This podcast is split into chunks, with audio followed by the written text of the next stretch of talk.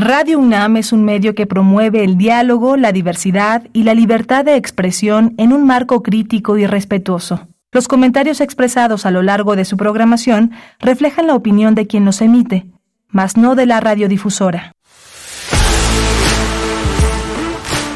Radio UNAM presenta Prisma RU.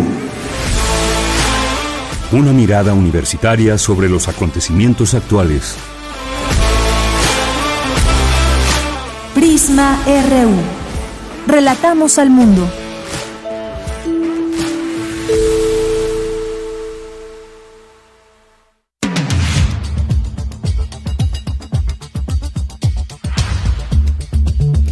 Buenas tardes, muchas gracias por acompañar este espacio informativo Prisma RU a la una con tres minutos. Hoy tenemos mucha información. Mañana hay un meeting convocado por el presidente Andrés Manuel López Obrador en el marco de la expropiación petrolera, ya el 85 aniversario. Y de ello vamos a platicar con el doctor Rogelio Mondragón Reyes eh, para hablar de este tema tan importante en lo que significó en su momento en 1938 y cómo pues a lo largo del tiempo y las distintas visiones también de proyectos de nación se ha venido dando todo esta, este tema a veces complejo del petróleo en nuestro país. Así que vamos a platicar con él. Vamos a tener también los 20 años de la invasión a Irak. Vamos a conversar con el periodista y analista internacional Federico Campbell Peña.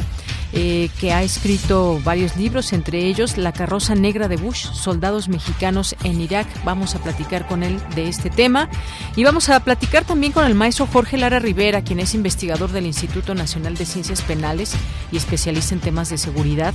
Y con él vamos a platicar sobre los jóvenes asesinados en Nuevo Laredo que fueron ejecutados por el ejército. Dio a conocer Alejandro Encinas de este tema, delicado tema, vamos a platicar con él. En nuestra segunda hora tenemos corriente alterna. En esta ocasión nos traen el tema gordofobia y nos acompañará aquí Diana Juárez, coordinadora editorial de la Unidad de Investigaciones Periodísticas. También tendremos una invitación a un curso de literatura y cine con los escritores Santiago Roncagliolo de Perú y Joao Paulo Cuenca de Brasil. No se pierdan esta invitación que les tenemos para próximas fechas. Vamos a tener Refractario RU con Javier Contreras y cerramos con Melomanía RU con Dulce Wet, una con cuatro minutos. A nombre de todo el equipo, soy de Yanira Morán y desde aquí relatamos al mundo.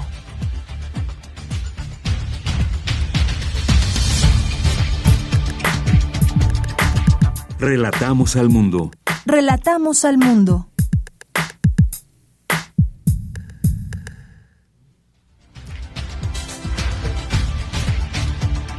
Bien, en este viernes 17 de marzo, en la información universitaria, la Clínica de Trastornos del Sueño de la UNAM cumple 25 años de realizar un trabajo multidisciplinario. Atiende a pacientes de todo el país.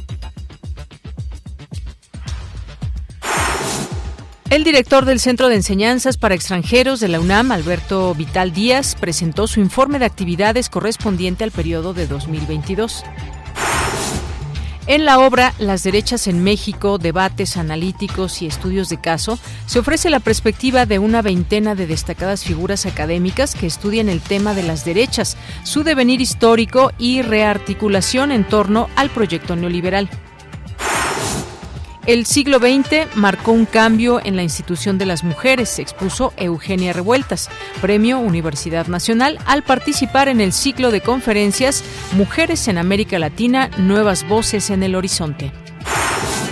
En los temas nacionales, el Comité Técnico de Evaluación de la Cámara de Diputados dio a conocer la lista con los aspirantes mejor evaluados para cubrir cuatro vacantes como consejeros del Instituto Nacional Electoral. Fueron 92 las personas que pasaron a la cuarta etapa de evaluación de 203 aspirantes. El presidente Andrés Manuel López Obrador calificó como inmoral la liquidación de casi dos millones de pesos que obtendrá Lorenzo Córdoba al concluir su cargo al frente del Instituto Nacional Electoral. Dijo que puede ser legal que se acumule dinero, pero no del servicio público. Además, el presidente López Obrador confirmó la renuncia de Lázaro Cárdenas Batel a la coordinación de asesores de la presidencia de la República. Aclaró que se da porque tomará el cargo como secretario permanente de la Comunidad de Estados Latinoamericanos y Caribeños.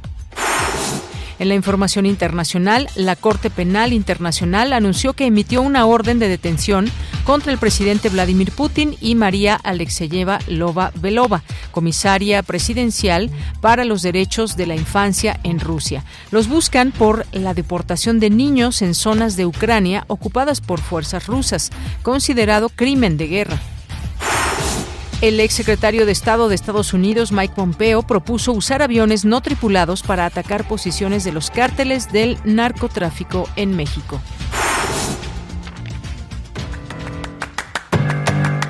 Hoy en la UNAM, ¿qué hacer? ¿Qué escuchar? ¿Y a dónde ir? Te recomendamos el material sonoro de la serie Espacio Académico PAUNAM bajo la conducción de Ernesto Medina y Sabrina Gómez Madrid. En esta ocasión te invitamos a escuchar la serie de cápsulas en las que la maestra María de los Ángeles Espino Rivera, docente e investigadora del Instituto de Investigaciones Bibliográficas de la UNAM, nos habla sobre el tema Metodologías de enseñanza en la educación superior. Espacio Académico a PAUNAM se transmite de lunes a domingo a lo largo de la programación de nuestra emisora. Recuerda que todos los viernes Radio UNAM transmite Foro Sonodoc 2022 serie compilada por el Foro de Documental Sonoro en Español, fundado por un grupo de profesionales de la radio para producir, difundir y capacitar en torno a este innovador género radiofónico. Consideran que el documental sonoro es una herramienta clave para contar historias, repensar las historiografías oficiales y construir el archivo de la historia presente. En esta serie se ofrecen las mejores piezas documentales de 2022 de diferentes países de Iberoamérica. El programa de hoy se titula Títiras de Poesía, Pita Amor y Rosario Castellanos, de la productora y documentalista mexicana Pita Cortés. La serie se dedica a importantes poetas del siglo XX en México. En este episodio se aborda la vida y obra de dos mujeres fundamentales en la literatura mexicana, que también son ejemplo para las feministas contemporáneas que trabajan por la equidad y la igualdad. Sintoniza hoy, en punto de las 17 horas, el 96.1 de FM. Como parte del programa Intersecciones de la Sala Julián Carrillo de Radio UNAM, se llevará a cabo el concierto de las cantautoras Edna Nao y Fernanda Elío. Esta última presentará su más reciente producción discográfica, Después de ti. La cita es hoy, en punto de las 21 horas, en la Sala Julián Carrillo de Radio UNAM. O sigue la transmisión en vivo a través de la frecuencia universitaria de Radio UNAM, 96.1 de FM. La entrada es libre, el aforo limitado y el uso de mascarilla indispensable.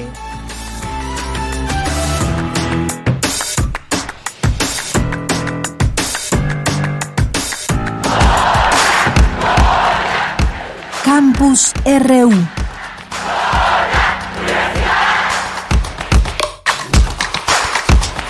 Una de la tarde con 10 minutos. Entramos en nuestro campus universitario con Dulce García. Celebran el vigésimo quinto aniversario de la Clínica de Trastornos del Sueño de la UNAM.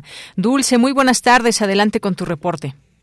Así es, Deyanira. Muy buenas tardes a ti al auditorio. Deyanira, de acuerdo con estudios recientes, se estima que en México cerca del 50% de la población tiene una mala calidad del sueño mientras que cerca del 19% padece insomnio y alrededor del 11% ronca. Por ello se creó la Clínica de Trastornos del Sueño de la Facultad de Medicina de la UNAM, que este 2023 celebra 25 años de realizar un trabajo multidisciplinario de especialistas como lo pueden ser otorrinolaringólogos, psiquiatras, psicólogos y neurólogos, todos ellos orientados exclusivamente al diagnóstico y tratamiento de los trastornos del sueño en recién nacidos, niños o adultos mediante una valoración médico-psicológica. Esta clínica de Yanira es una unidad mixta de servicio, investigación y docencia, que a decir de Rafael Santana Miranda, responsable de dicha entidad universitaria, también tiene una visión transdisciplinaria. Vamos a escucharlo. Una visión no solo multidisciplinaria, sino transdisciplinaria. Y bueno, un punto importante de este, de este día pues será, dada la experiencia que tienen los ponentes invitados y la relevancia de los temas que nos van a presentar, pues que sea considerado como parte del programa de introductorio del diplomado de actualización profesional en medicina del dormir que avala esta unidad de posgrado que hoy, que hoy nos aloja. Finalmente, es un espacio de celebración. Este es el vigésimo quinto aniversario de la creación de la unidad mixta de servicio, investigación y docencia clínica de trastorno sueño de la Facultad de Medicina de la UNAM, que se encuentra ubicada en la unidad de medicina experimental en el corazón del Hospital General de México. Deyanira, durante la conmemoración del 25 aniversario de la Clínica de Trastornos del Sueño de la UNAM, el doctor Jaime Berumen, director de la Unidad de Medicina Experimental de la Facultad de Medicina, dijo que se busca que la investigación que se genera en estas entidades académicas tenga una aplicación en la sociedad. Vamos a escucharlo. Sí, es importante una, una manera de, de empezar a hacer aplicaciones clínicas, son estos tipos de clínicas eh, mixtas que parte del trabajo científico y de docencia se puede aplicar en los pacientes. Entonces yo creo que la, es un reto grande que tiene la universidad eh, generar una política importante en la patentación y generar aplicaciones para la sociedad, como lo, están haciendo estas clínicas mixtas de la Facultad de Medicina. Y bueno, Deyanira, recordarle al auditorio que fue en el año de 1998 cuando se inauguró la clínica de trastornos del sueño de la UNAM de la mano del doctor René Drucker Colín, quien tuvo la visión de desarrollar un espacio universitario para el estudio y tratamiento de los trastornos del dormir. La clínica de trastornos del sueño de la UNAM ha atendido a decenas de miles de pacientes, todos ellos provenientes de toda la República Mexicana y lo sigue haciendo. Esta es la información. Muchas gracias, Dulce. Muy buenas tardes. Vamos ahora con Cindy Pérez. Gracias, Dulce. Vamos ahora con Cindy Pérez Ramírez. Presentan el libro Las derechas en México, debates analíticos y estudios de caso. ¿Qué tal, Cindy? Muy buenas tardes. ¿Qué tal, Deyanira? Muy buenas tardes. Es un gusto saludarte a ti y al auditorio. El texto ofrece la perspectiva de una veintena de destacadas figuras académicas que estudian el tema de las derechas en México y el mundo, su devenir histórico y rearticulación en torno al proyecto neoliberal. En la presentación realizada en la Casa de las Humanidades de la UNAM, John Ackerman, director del Programa Universitario de Estudios sobre Justicia, Democracia y Sociedad de la UNAM y coordinador de la obra, resaltó que el estudio no busca espiar a las oposiciones, sino conocer otros movimientos. Las derechas pues habían querido esconderse. Incluso tenemos casos muy distinguidos, muy famosos, de académicos, intelectuales, de derecha, que no se presentan como tal, se niegan a presentarse así. Ellos son liberales, hasta progresistas, se atreven a decir. Esto puede ser un cinismo, puede ser interpretado como una cortina de humo, una hipocresía, pero no. Yo creo que más bien habla de algo muy profundo en nuestra sociedad. viene de la Revolución Mexicana, viene de la independencia mexicana, viene de una larga eh, este, tradición de pensamiento pues, crítico, popular, en tanto, Marta Erika Pérez, investigadora del Programa Universitario de Estudios sobre Democracia, Justicia y Sociedad de la UNAM, se refirió al estudio que se hizo para entender la cultura política de las élites que reproducen los privilegios de unas cuantas personas. Se establece una relación de cercanía, de empatía con la élite empresarial neoleonense, por ejemplo, ¿no? Conversar con personas y con grupos de derecha para conocer cómo entienden el mundo, para conocer cómo entienden la política. Y bueno, esta es una tarea que puede ser incómoda, pero yo creo que es fundamental para comprender los procesos sociales y políticos en los que se juega la posibilidad del cambio social. Si queremos un mundo mejor, más justo, más democrático, más igualitario, necesitamos conocer no solo a los movimientos que impulsan la transformación en ese sentido, sino también a aquellos que se oponen, a aquellos que buscan mantener el orden de las cosas, un orden que es desigual, que es violento y que garantiza la reproducción de los privilegios de unas cuantas personas. Deyanira, pues bueno, aquí queda la recomendación del texto Las derechas en México, debates analíticos y estudios de caso del Programa Universitario de Estudios sobre Democracia, Justicia y Sociedad de la UNAM y también en coordinación con el Instituto Nacional de Estudios Históricos de las Revoluciones de México. Este es mi reporte. Gracias, Cindy. Muy buenas tardes. Muy buenas tardes. Bien, pues continuamos. Nos deja esta reflexión sobre lo que se analizó en este libro, Las derechas en México, debates analíticos y estudios de caso. Un tema de pronto muy, con muchos debates y con muchos también sentimientos de por medio. Eh, por supuesto, interesante ahí este libro que nos cuenta Cindy. Vamos ahora con mi compañera Virginia Sánchez. Alberto Vital Díaz, director del Centro de Enseñanzas para, de Enseñanza para Extranjeros, presenta su informe de actividades. ¿Qué tal, Vic? Muy buenas tardes. Hola, ¿qué tal, ella Muy buenas tardes a ti y al auditorio de Prisma RU. Así es, pues, Alberto Vital Díaz, al frente del Centro de Enseñanzas para Extranjeros de la UNAM desde 2020, rindió su informe de actividades correspondiente al año 2022. Entre los puntos detallados en el mismo se puede destacar que hubo 106 nombramientos en la planta docente, la entrega de la medalla Sor Juana Inés de la Cruz 2022 a la profesora Lilia Castellano Medina, así como siete académicos recibieron el reconocimiento al mérito universitario, entre otros. En el terreno de los cuerpos colegiados se destacó el trabajo realizado por el Colegio de Personal Académico, el Comité de Ética y la Comisión para la Igualdad de Género. Asimismo, se destacaron las actividades realizadas a través de los siete proyectos del CEPE, como el fortalecimiento de las funciones académicas del centro, la creación del modelo 365 que propone incrementar la oferta educativa, el impulso a la investigación, la creación de un programa de publicaciones, promoción y difusión de la oferta educativa, así como el fortalecimiento financiero, ampliación de la estructura del CEPE y sus sedes, como la creación de nuevas sedes a nivel nacional. Escuchemos lo que dijo Alberto Vital Díaz. Todo ello se vuelve sustento para las cinco funciones sustantivas de nuestra entidad. Uno, enseñar español. Dos, enseñar cultura. Tres, formar docentes. Cuatro, certificar el dominio de la lengua. Y cinco, publicar muy intensamente resultados de nuestras investigaciones, tanto aplicadas como de frontera, tanto disciplinarias como interdisciplinarias. Elaborar el informe ha sido como hacer siete crucigramas con verticales las áreas y las actividades de ustedes, toda la planta académica sobre todo, y horizontales los siete proyectos.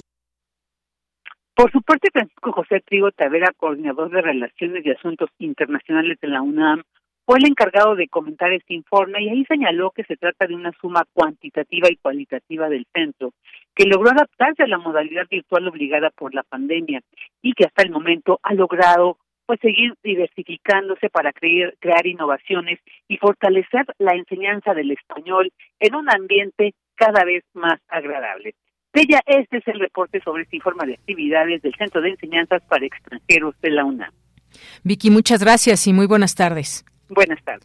Bien, y ahora vamos con Luis Fernando Jarillo. En el 85 aniversario de la expropiación petrolera, la historiadora Carla Espinosa Mote reflexiona sobre la importancia de este hecho en el México contemporáneo. ¿Qué tal, Luis Fernando? Adelante con tu reporte. Muy buenas tardes, Deyanira, a ti y a todo el auditorio de Prisma RU. Este viernes, el Congreso de Sinaloa y el Instituto Nacional de Estudios Históricos de las Revoluciones de México realizaron una videoconferencia por el 85 aniversario de la expropiación petrolera con la participación de la especialista en política, eh, en historia política de México contemporáneo, Carla Espinosa Mote, quien reflexionó sobre este hecho y sus implicaciones actuales. Escuchemos sus palabras.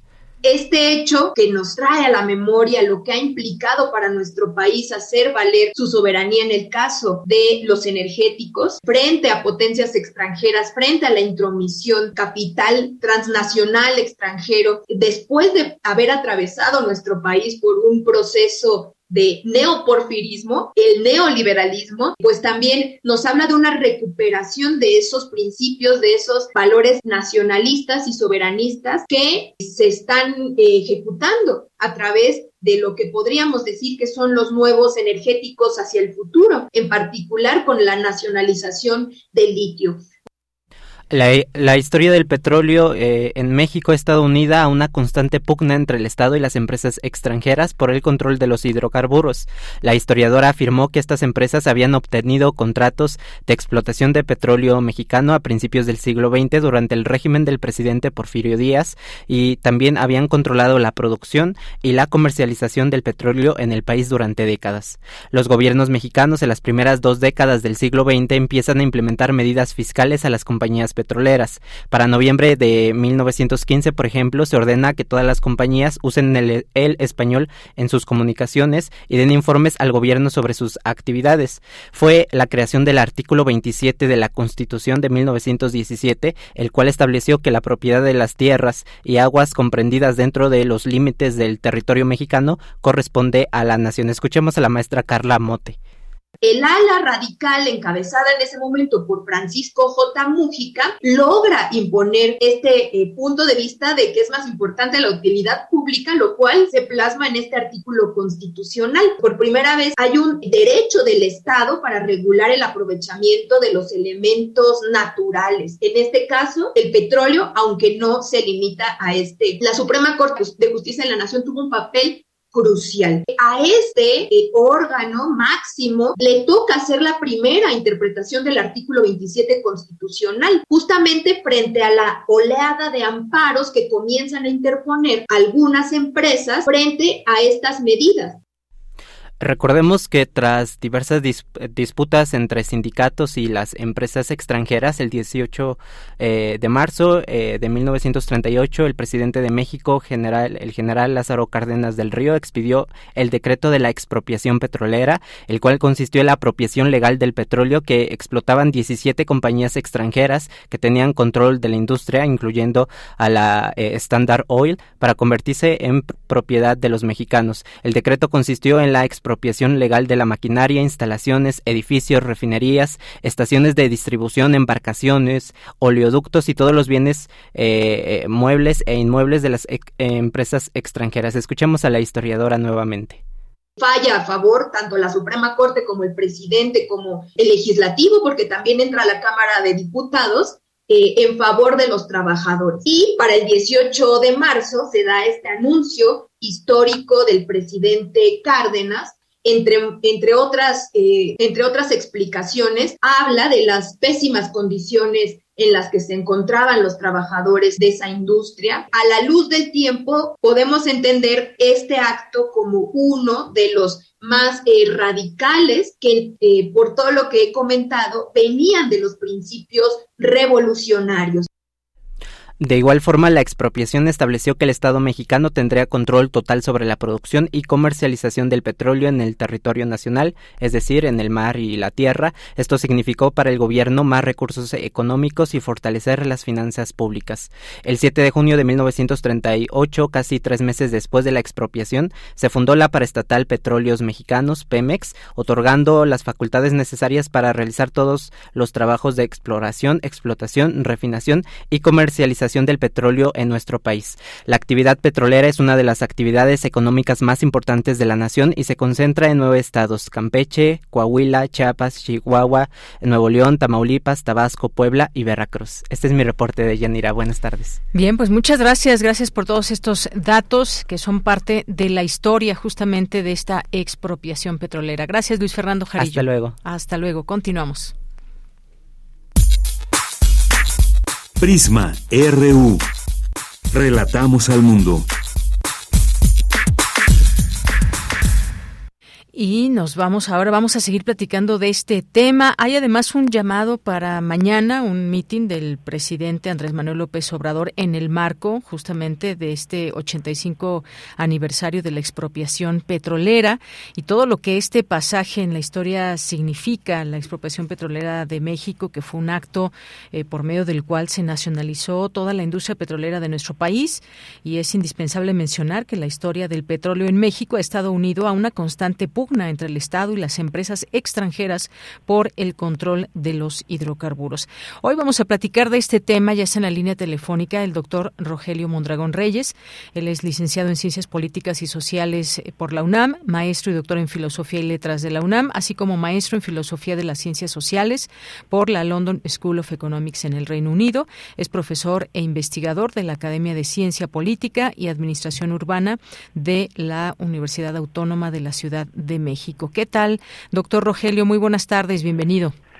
Muy buenas tardes, pues es un privilegio estar en, en su programa. Muchísimas gracias. Muchas gracias, gracias, eh, doctor. Pues preguntarte sobre este tema y este pasaje tan importante de la historia que tiene un significado muy profundo en cómo se estaban en su momento manejando las, eh, el tema del el petróleo, su comercialización, su producción, siendo que tenemos este recurso en México, pero que estaba siendo utilizado por las empresas extranjeras y además las condiciones de los trabajadores eran muy malas. Ya escuchábamos hace un momento a una historiadora hablar de este tema, pero ¿qué significa hoy en día esta expropiación para los y las mexicanas? Claro, eh, bueno, a mí me parece que esta mm, conmemoración del 18 de marzo representa la recuperación de un, de un evento fundamental en la historia de México, aunque es muy claro que su carácter es aún materia de disputa.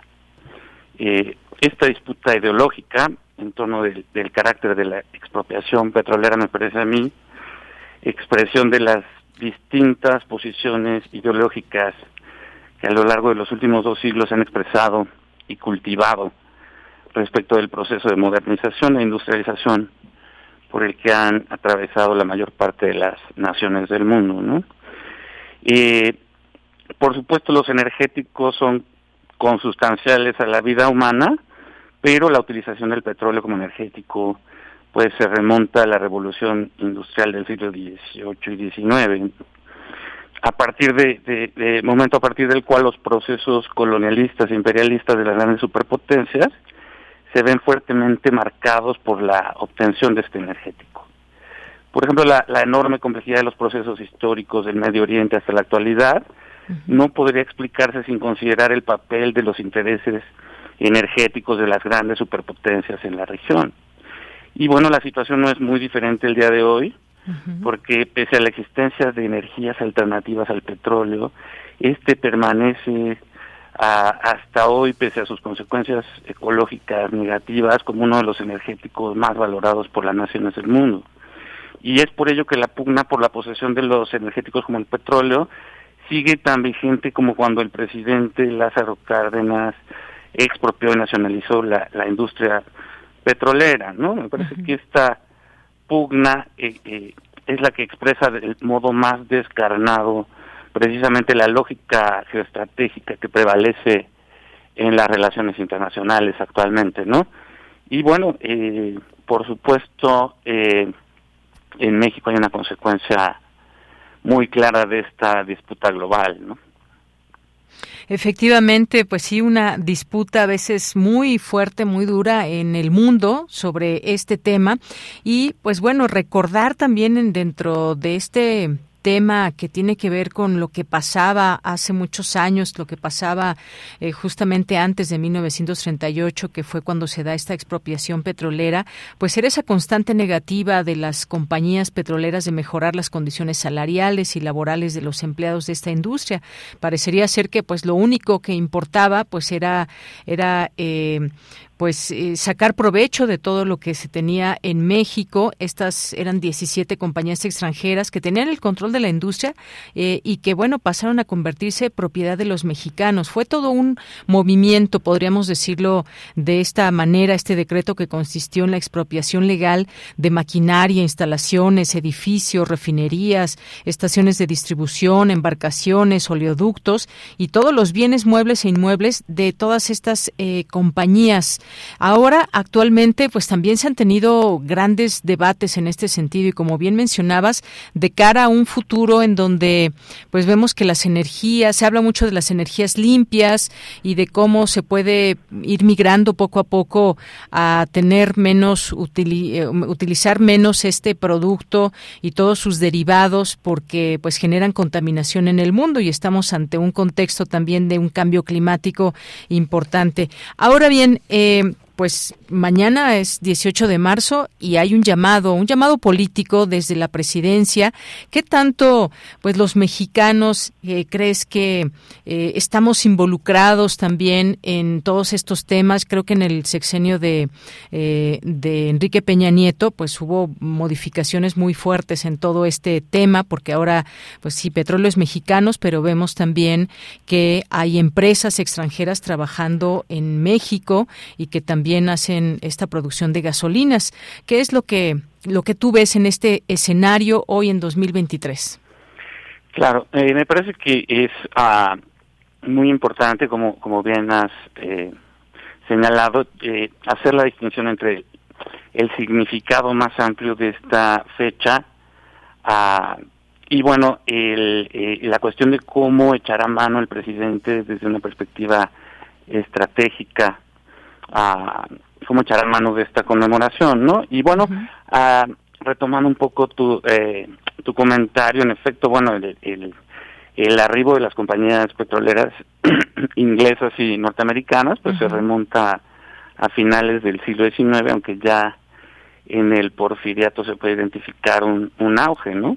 Por supuesto, entonces sus prerrogativas sobre la explotación del petróleo en suelo mexicano eran más amplias que eh, las que tuvieron después, simplemente con la Revolución Mexicana y, eh, la reglamentación del artículo 27, a, que hacía de los recursos energéticos eh, del subsuelo propiedad de la nación, y bueno, cuya explotación se concesionaba solo bajo ciertas condiciones a las compañías petroleras extranjeras, sin duda significó un, un revés eh, cuyo, digamos, clímax eh, fue eh, este evento del 18 de marzo, el decreto de, expropiación petrolera, que en realidad, como bien señalaban en la cápsula previa, pues tuvo que ver en un primer momento con cuestiones de carácter laboral, ¿no?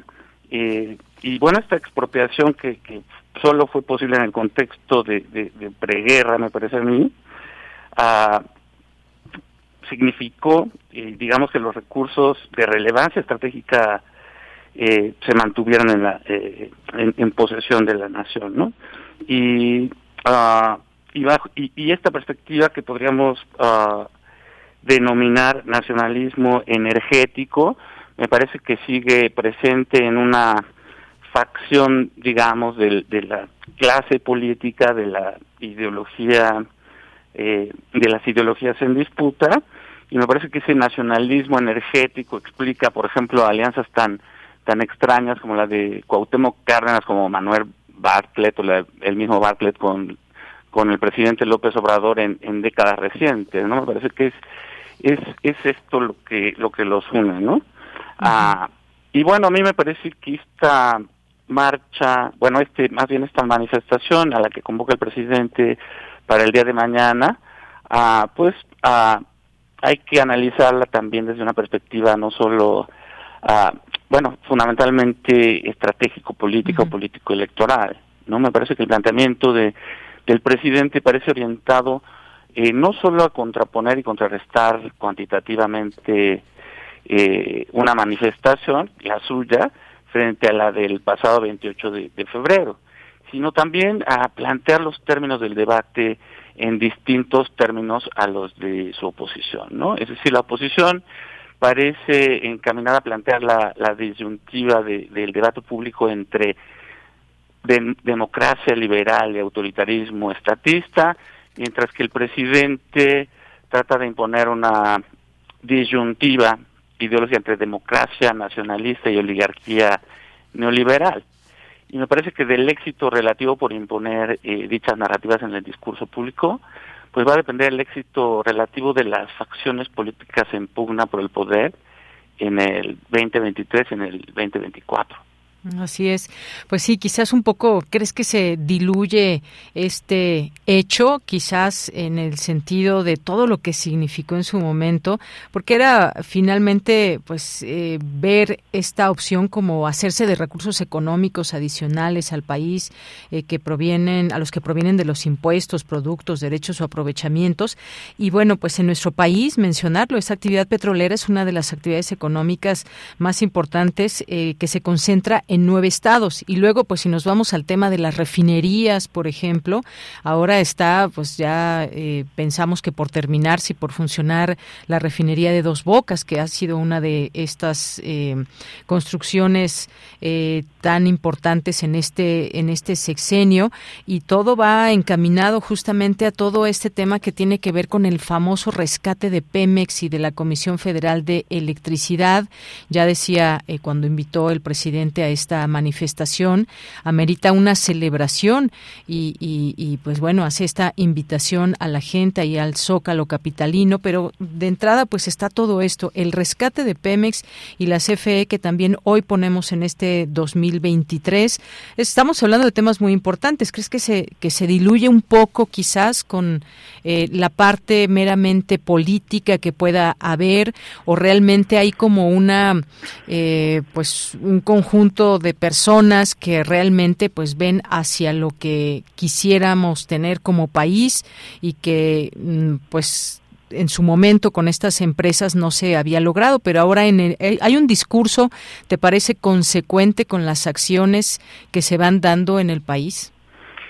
Sí, no, no, no, no me parece que, que, se diluya la, cuestión fundamental que tiene que ver con, con el, esta conmemoración de la, eh, digamos, de la expropiación petrolera, no me lo parece, al contrario, me parece que, que, que el presidente está eligiendo estratégicamente este tema, digamos, a, fin de contrastarse más evidentemente con ah, su oposición, o al menos eh, proyectar eh, su carácter de cierta manera, ¿no? Es decir, eh, la, la posición ideológica más cercana al libre mercado y a la globalización, pues es definitivamente escéptica de esta conmemoración. Este escepticismo se funda en, considerar al petróleo, por supuesto, como una mercancía más que resulta más adecuada y justamente distribuida por el mercado, ¿no?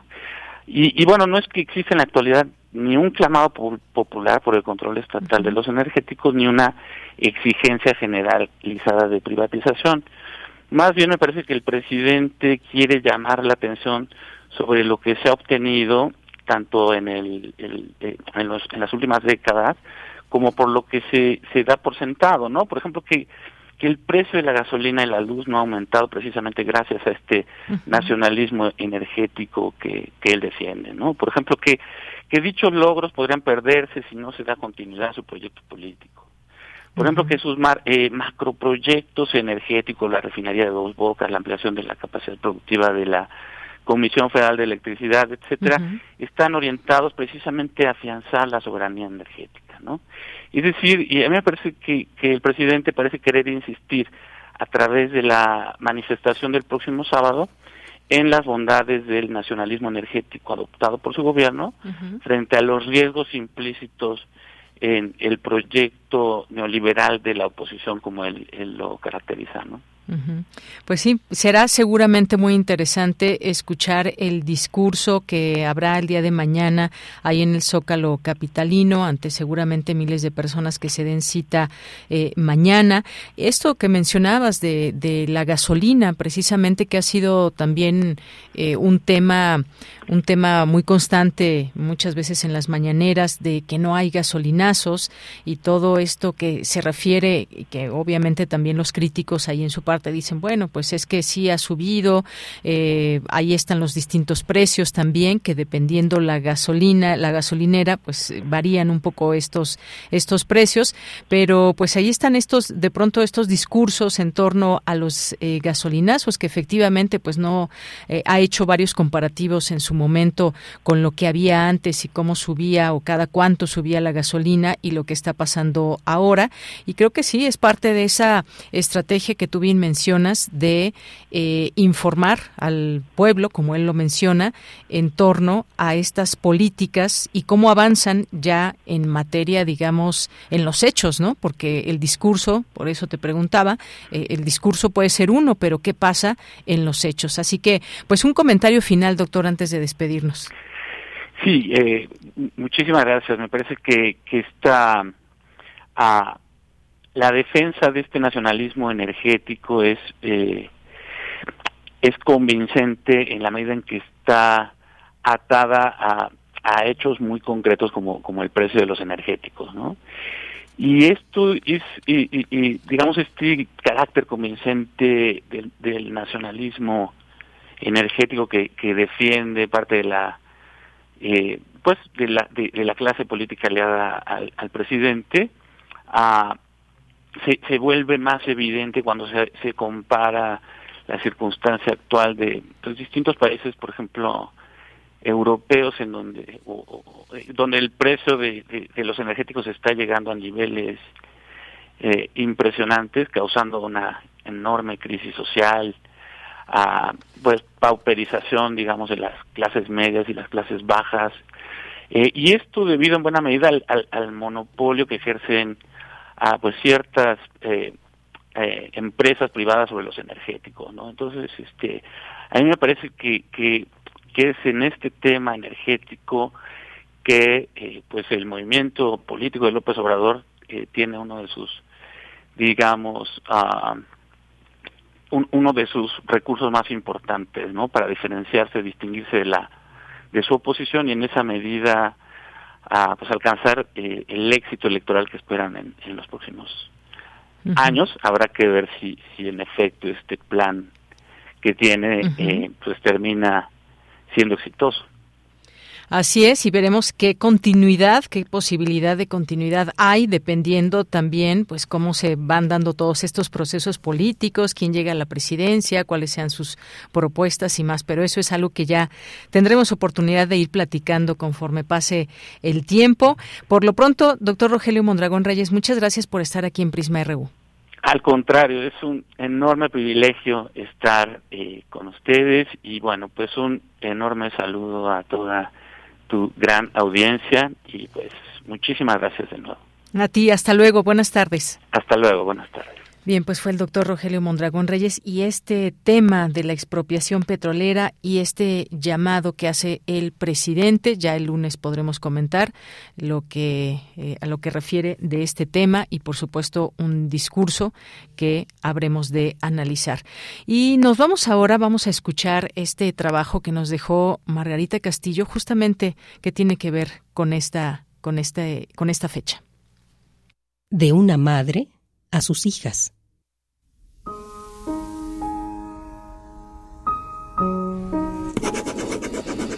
Hijas queridas, sé que cuando lean esta carta ya no estaré con ustedes. Y me duelen solo dos cosas. No haber hecho más por mi país y por ende por ustedes. Y no dejarles herencia alguna que no sean mis conceptos, mis puntos de vista. Los recuerdos físicos que al menos yo quería que fueran suyos eran un par de arracadas de oro y un collar de perlas para cada una. Estas joyas eran de mi madre, pero ya no existen. Las doné a la patria cuando eran ustedes pequeñas. Las doné a nombre de las tres para ayudar a saldar la deuda que teníamos por la expropiación petrolera.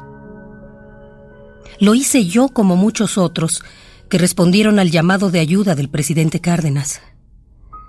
Lo hice yo como muchos otros patriotas, para que las entrañas de nuestro país nos pertenecieran. Sí, hijas, solo me duelen estas dos cosas. No haber hecho más por mi país, como impedir que desmantelaran hace poco a petróleos mexicanos, y no haber logrado adquirir nuevamente las arracadas y los collares que yo quería que tuvieran ustedes por herencia como un recuerdo de su madre les pido perdón y les doy las gracias por permitirme estar cerca de ustedes. Su madre, que siempre las amará,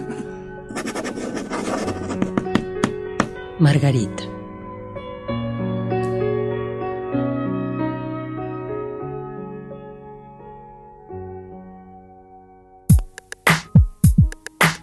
Relatamos al mundo. Relatamos al mundo. Continuamos, ya está en la línea telefónica el maestro Jorge Lara Rivera, investigador del Instituto Nacional de Ciencias Penales y especialista en temas de seguridad. Maestro, bienvenido, muy buenas tardes. ¿Qué tal, Deyanira? Muy buenas tardes y a sus órdenes.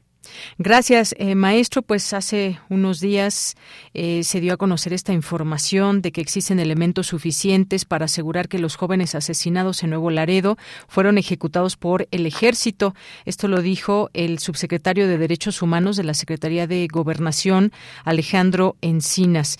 Em, ¿Qué podemos decir de esto que se esperaba, por supuesto, un informe? Las, por lo pronto, las investigaciones continúan, pero esto me parece muy importante esta esta declaración. ¿Cómo lo ve usted eh, en este escenario donde, pues, Damaulipas, específicamente en algunas zonas, han sucedido últimamente muchas cosas que tienen que ver con la violencia y la inseguridad y tras estas, digamos, primeras investigaciones ya se da a conocer esto de manera tajante?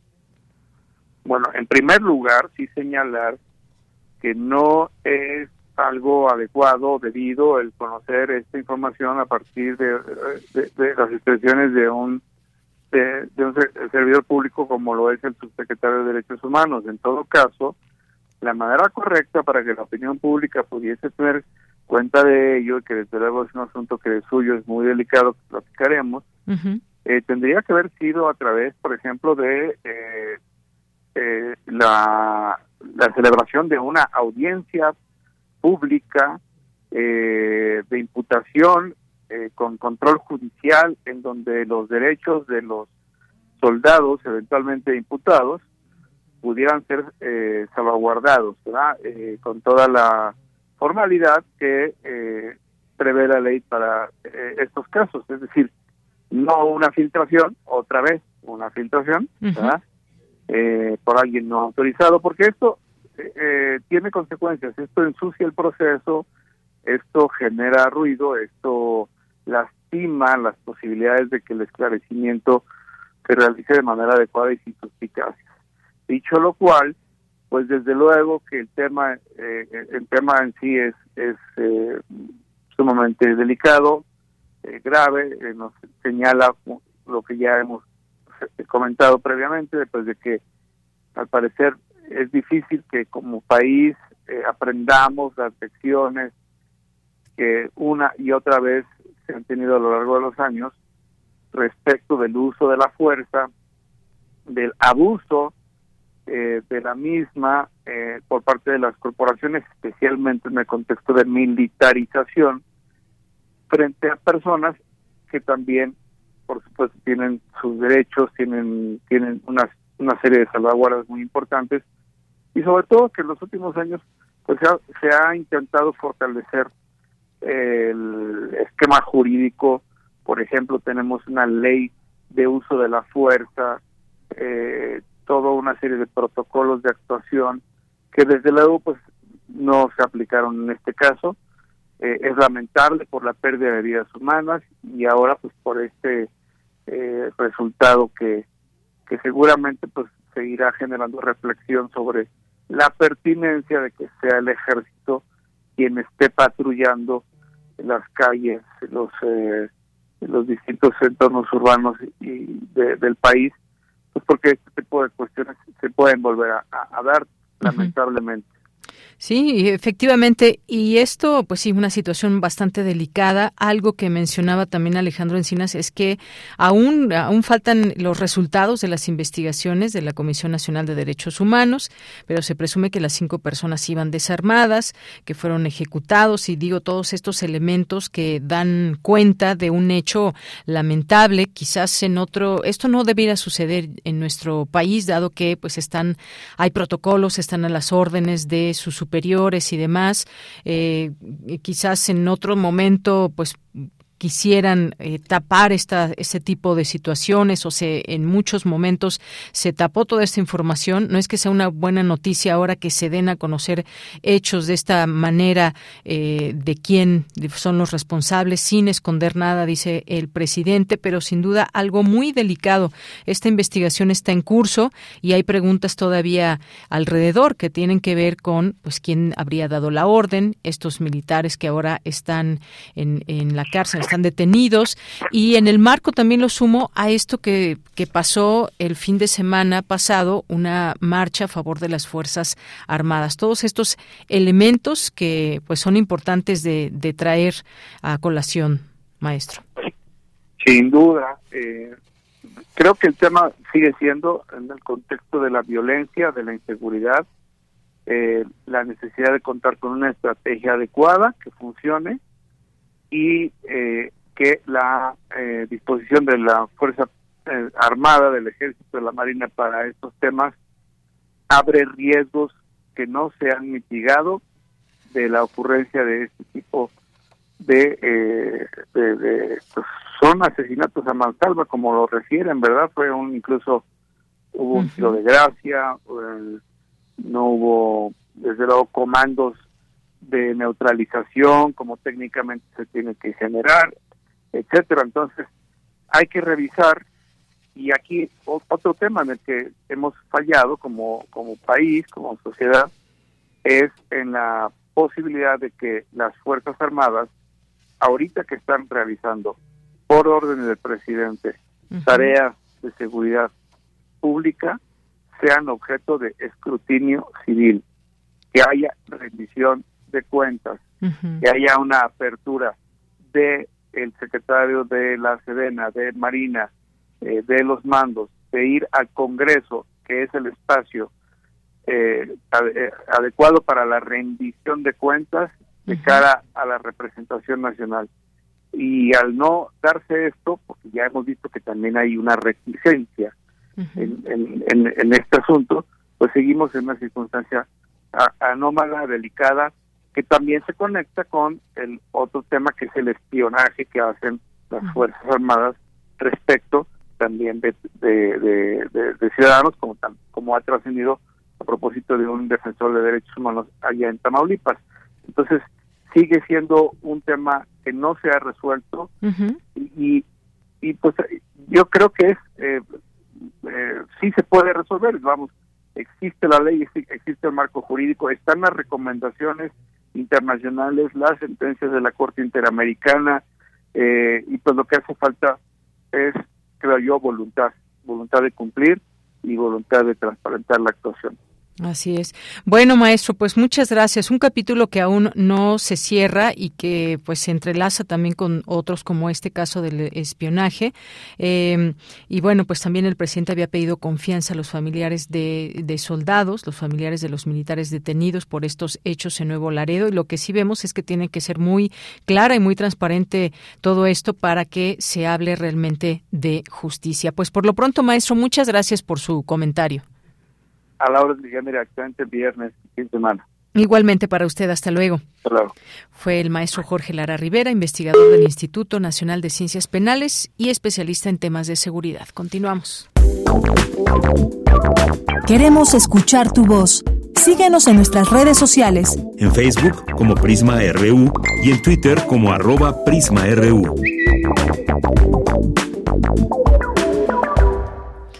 Una con 53 minutos. Vamos ahora con este tema. 20 años han pasado de aquella invasión de Estados Unidos a Irak y se habla de que la violencia continúa. Tan solo en 2023 al menos 52 civiles murieron tiroteados por bombas en atentados en Irak. Y pues hablemos de este tema, su análisis 20 años después, ¿qué ha sucedido luego de esta, eh, de esta invasión que hubo a Irak? Que había supuestamente armas de destrucción masiva. Y nos va a hablar de ese tema Federico Campbell Peña, que es periodista, es analista internacional, labora en Canal 11 las noticias eh, del mundo, es escritor, autor de libros como Stop Trump y La carroza negra de Bush, soldados mexicanos en Irak. ¿Cómo estás, Federico? Buenas tardes. Hola, muy buenas tardes a ti y al auditorio. Pues lo que fomentó la invasión a Irak fue el terrorismo porque ante la ocupación de los Marines, pues surgió Al Qaeda en Irak y el Estado Islámico. Eh, fíjate que entre los fallecidos soldados de Estados Unidos, por lo menos mil son de origen latino, la mayoría mexicanos, luego puertorriqueños. La cifra no la ha querido dar el Pentágono, a pesar de que se la exige cada año, el papá de un soldado de Tijuana, muerto en Irak, Fernando Suárez del Solar, porque Jesús muere el 27 de marzo desangrado ahí en las arenas y lo localizan por una salsa tabasco que llevaba en la mochila para sus alimentos. Ahí localizan luego el papá, que ahí fue el lugar donde falleció, el jefe de los Marines no lo quiso rescatar, entonces pues sigue la exigencia de que el gobierno de México pida al Pentágono la cifra de soldados de origen mexicano muertos en Irak. Hay varios veteranos ahí en Tonatico, Ixtapan de la Sal, que son veteranos de Irak, que son migrantes. porque les prometían la residencia permanente y luego nacionalidad americana al regresar si, con vida de Irak. Acuérdate además cómo hace un año eran las marchas aquí en Ciudad de México, éramos 40 mil frente a la Embajada de Estados Unidos el 15 de marzo, eh, otros 15 de abril y el 15 de febrero. El 15 de abril nos echaron gases lacrimógenos frente a la Embajada Americana y en todo el mundo hubo marchas en Londres, Nueva York, Buenos Aires, París, Frankfurt. Entonces, pues había un movimiento contra la guerra y esto se trasladó a Naciones Unidas, donde el embajador Adolfo Aguilar Sincer, quien no ha sido reconocido suficientemente por su pacifismo, debería existir su cátedra en la Facultad de Ciencias Políticas y Sociales de Relaciones Internacionales, que llevara su nombre. La Cancillería mexicana debería rendirle homenaje este lunes que se conmemora la invasión a Irak. Él impidió con todo, el embajador chileno, Francia y el alemán, a que hubiera una resolución que legitimara la invasión. Entonces Bush, después de sus mentiras vía Colin Powell de que había armas de destrucción masiva en Irak, lo cual nunca encontraron los inspectores de Naciones Unidas, bueno, pues entonces Bush se fue por la libre a invadir Irak con Tony Blair de Inglaterra y Aznar de España.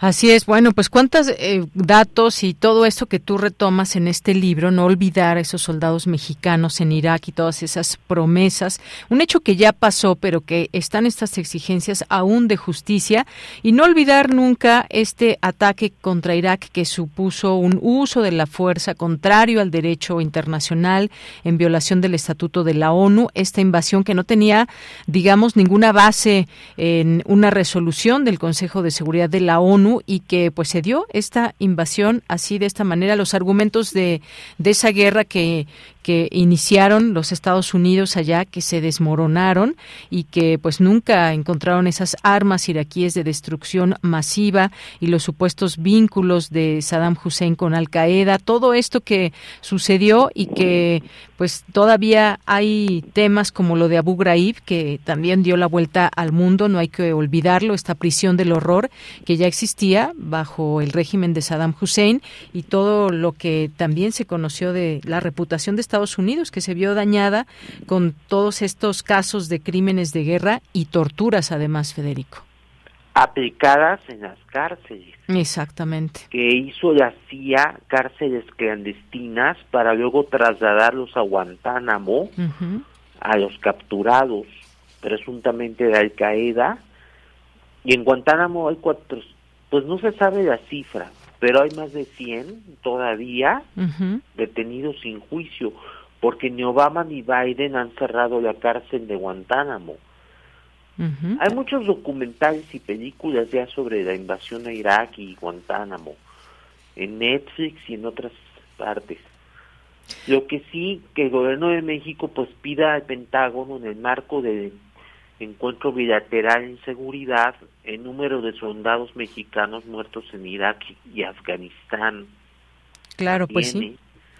¿Qué se puede hacer ahora justamente? Esa es la pregunta después de este hecho que cumple 23 años, 20 años, perdón, 20, años, pero que eh, pues todavía hay cuestiones o cuentas por saldar en este sentido que tienen que ver con la justicia, que tienen que ver con esas promesas en su momento y al final pues no dejar de lado que pues fue un sinsentido esta invasión. Y que Vicente Fox no acompañó a Bush a invadirlo y no le contestó la llamada telefónica, que porque se estaba interviniendo en el quirófano, pero además pues por la labor de Aguilar Sincer, porque Jorge G. Castañeda, que se decía amigo de Colin Powell, sí parece que sí quería invadir Irak con México, pues. Pero lo frenó Aguilar Sincer, lo frenó la sociedad civil en las calles, que éramos miles, y unos escudos mexicanos, incluyendo dos monjas, y el senador del PRD, Mario Saucedo, que se fueron a Bagdad, sí. Allá de escudos humanos, estuvieron hasta el 18 de marzo para ver si eh, México no entraba a la guerra. Muy bien. Finalmente no ocurrió eso. De ahí se deterioró la relación Fox-Bush, que nunca se repuso, pero se salvó la autodeterminación de los pueblos, la doctrina Estrada, la no intervención, consagrada en la Constitución de México. Pues sí, muy importante esto. Pues Federico Campbell Peña, muchas gracias y ahí queda también la invitación a nuestro público a que pueda leer La carroza negra de Bush, soldados mexicanos en Irak. Sí, hoy estaremos en el María Cristina, ahí en Río Lerma 40 a las 7 de la tarde. Ay, dejamos esta invitación. Casi no hay ejemplares, pero hice fotocopias. Muy bien. Muchas gracias, Federico. Gracias a ustedes. Buenas tardes. Hasta luego, un abrazo. Federico Campbell Peña, periodista y analista internacional. Vamos al corte y volvemos a la segunda hora de Prisma RU. Tu opinión es muy importante. Escríbenos al correo electrónico prisma.radiounam@gmail.com.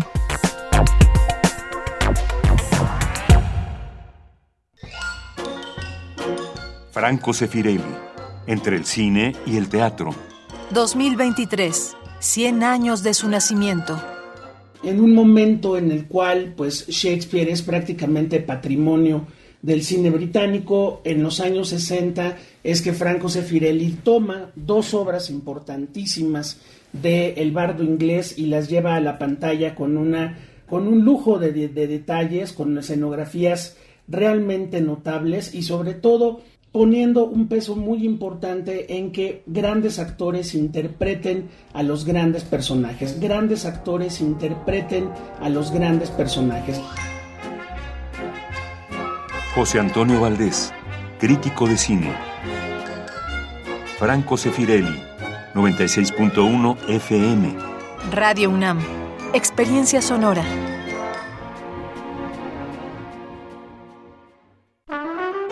Aire recibes, metal vibrante, brisa que orienta a los extraviados y estremece a los amorosos. La música para trompeta, salsa, jazz, balada, está en Viento de bronce. Con Juan Arturo Brennan, lunes a viernes 6.40 de la mañana y 15 horas. Radio UNAM, experiencia sonora. Si vas a realizar algún trámite en tu módulo de atención ciudadana, como inscribirte al padrón electoral, actualizar tu domicilio o corrección de datos personales, solo necesitas tres documentos. Una identificación con fotografía, un documento que acredite tu nacionalidad mexicana y un comprobante de domicilio reciente. Conoce más detalles de lo que necesitas para cada tipo de trámite en INE.mx o INETEL 804 33 2000. Mi INE es valioso porque mi INE nos une. La piedra y el activo afectan tu cerebro, te matan las neuronas y son muy adictivos. Yo sé lo que te digo, pues he sido testigo. Piensa más en tu gente, tu vida y tus amigos. Escucha lo que te digo, pues es verdad. El negocio de la droga es algo que termina mal. Escucha bien, hermano, porque esto te hace daño. El negocio de la droga es algo que termina mal. Esto siempre acaba mal, carnal. Esto siempre acaba mal. Si necesitas ayuda, llama a la línea de la vida 800-911-2000. Compartamos el café de la mañana mientras reflexionamos lo que ocurre en el mundo. Noticias, ciencia, arte, gastronomía y mucho más están en Primer Movimiento. El mundo desde la universidad con Berenice Camacho y Miguel Ángel Quemain. Son las 7.05 de la mañana. Lunes a viernes de 7 a 10 de la mañana, Radio UNAM. Experiencia sonora. Cultivemos el gusto por el arte escrito y el ejercicio de la imaginación al lado de María Ángeles Comezaña en Al compás de la letra. Rutas literarias para viajar entre textos, poemas y cartas. Todos los jueves a las 18 horas por el 96.1 de FM. Radio UNAM. Experiencia sonora.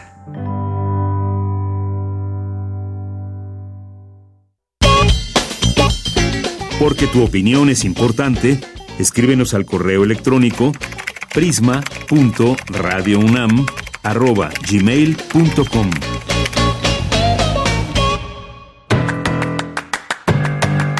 Mañana en la UNAM, ¿qué hacer? ¿Qué escuchar? ¿Y a dónde ir? La Filmoteca de la UNAM te invita a la función de la cinta Rosa Blanca, del director mexicano Roberto Gabaldón y que forma parte del ciclo de cine Homenaje a Ignacio López Tarso. Durante la década de los 30, en el territorio de Veracruz, poderosos empresarios buscan adquirir todos los terrenos donde presuntamente existe petróleo. La hacienda Rosa Blanca, propiedad de don Jacinto Yáñez, es asediada por una compañía. El protagonista, al contar con escasos estudios, será víctima de los inversionistas quienes al recibir una respuesta negativa sobre la venta de las tierras, deciden emprender un plan extremo para conseguirlas. Asiste a la función que se llevará a cabo mañana sábado 18 de marzo, en punto de las 19 horas en la sala José Revueltas del Centro Cultural Universitario. La entrada es libre y el aforo limitado. Recuerda que este mes en el que se conmemora el Día Internacional de la Mujer, nuestra emisora ha elegido radiodramas cuyos personajes centrales son mujeres, así como piezas escritas o dirigidas por el género femenino y que forman parte de la colección de ficción sonora de Radio UNAM. Mañana sábado 18 de marzo no te puedes perder el radiodrama Lisístrata, adaptación de la obra de Aristófanes, que aborda la historia de una mujer ateniense que harta de los estragos de la guerra, decide convencer a las mujeres de ambos bandos para tramar un complot que le ponga fin a este conflicto. Para forzar a los hombres a negociar la paz, estas mujeres emprenden una huelga sexual que tendrá cómicas consecuencias tanto del lado femenino como del lado masculino, pero que dará fin a la guerra. No te pierdas este radiodrama de 1982 que contó con las actuaciones de Ana Silvetti, Teresa Rábago, Lourdes Villarreal, Rosa María Gutiérrez, Homero Maturano, Gabriel Pingarrón, Evelyn Solares, Genoveva Pérez, Gina Pedret, Olivia Salas, Felio Eliel y Felipe Díaz. Sintoniza mañana sábado, en punto de las 20 horas, la frecuencia universitaria de Radio UNAM, 96.1 de FM. El Museo Universitario del Chopo organiza el taller Calcas, Hazlas tú misma, que busca dar a conocer a las participantes las diferentes técnicas de realización, así como conocer los diversos materiales, métodos, medidas de seguridad y reflexiones sobre lo que implica realizarlas uno mismo. Este taller está dirigido a mujeres, personas no binarias, disidencias sexogenéricas, personas trans y toda aquella que desea aprender a realizar sus propias calcas. Asiste mañana sábado 18 de marzo al patio del Museo Universitario del Chopo en punto de las 11.30 horas. No olvides llevar tu cubrebocas y respetar las medidas sanitarias recomendadas por el personal del museo. Para Prisma RU, Daniel Olivares Aranda.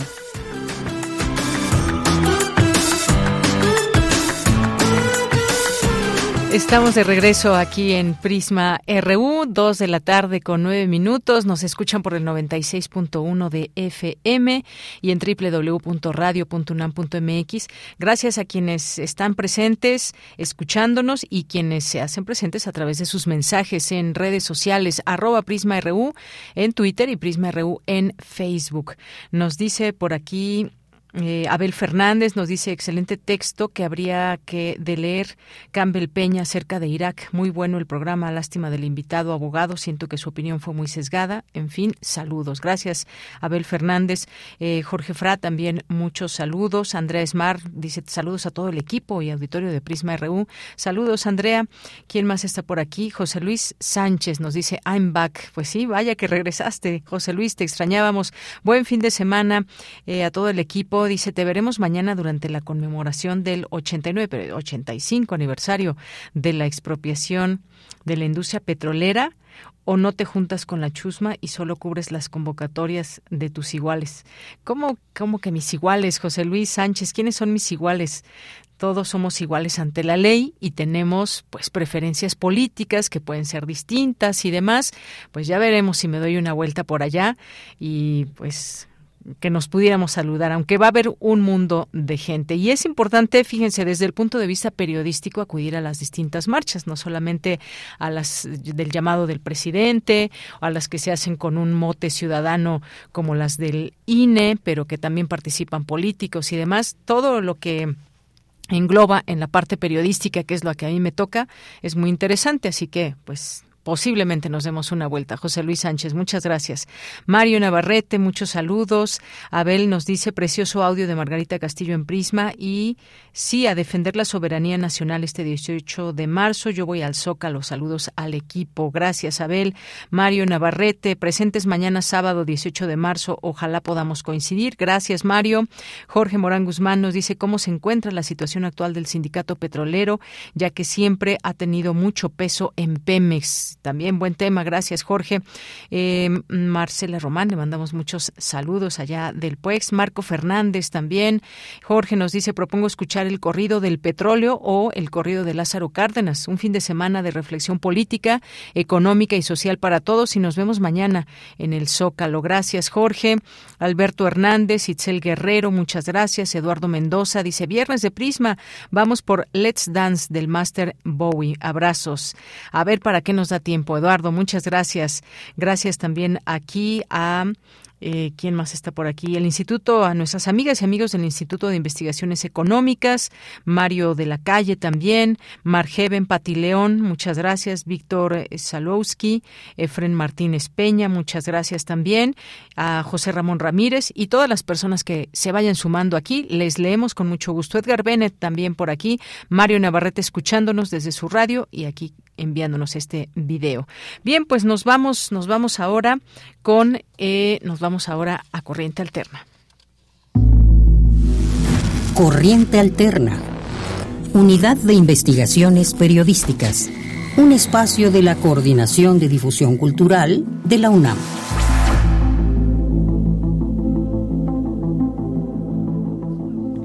Bien, pues estamos ya aquí en este espacio de Corriente Alterna, Unidad de Investigaciones Periodísticas. Hoy nos acompaña Diana Juárez, quien es coordinadora editorial de esta unidad y a quien le doy la bienvenida con muchísimo gusto. ¿Cómo estás, Diana? Hola, Deyanira. Muy bien, muchas gracias. Gracias por la invitación. Bien, pues qué bueno que te tenemos por aquí en cabina y platícanos de qué tema, qué tema vamos a escuchar en cápsula y también ya eh, a través de la página de Corriente Alterna. Eh, pues vamos a escuchar un tema muy interesante sobre la gordofobia y cómo la gordofobia también está presente en las marcas de la ropa. O sea, eh, entrevistamos a dos activistas que ellas mismas se, se nombran como activistas gordas. Entonces cuentan cómo desde pequeñas eh, pues tenían un cuerpo diverso y tenían que ir pues iban como a centros comerciales a buscar ropa para ellas y de niñas no había ropa que les gustara, ¿no? Tenían que usar ropa pues de señoras y ellas se sentían pues viejas, ¿no? Como una, hay una eh, declaración un testimonio que dice yo sentía que usaba ropa de mi abuela, ¿no? Entonces, como no hay incluso eh, esta diversidad dentro de las marcas y aunque algunas han nombrado que tienen esta campaña de diversidad, pues no hay tallas más allá de la XL, ¿no? Entonces de esto se trata la cápsula. Así es. Bueno, pues si te parece vamos a escucharle y regreso contigo. Sí, claro. Adelante.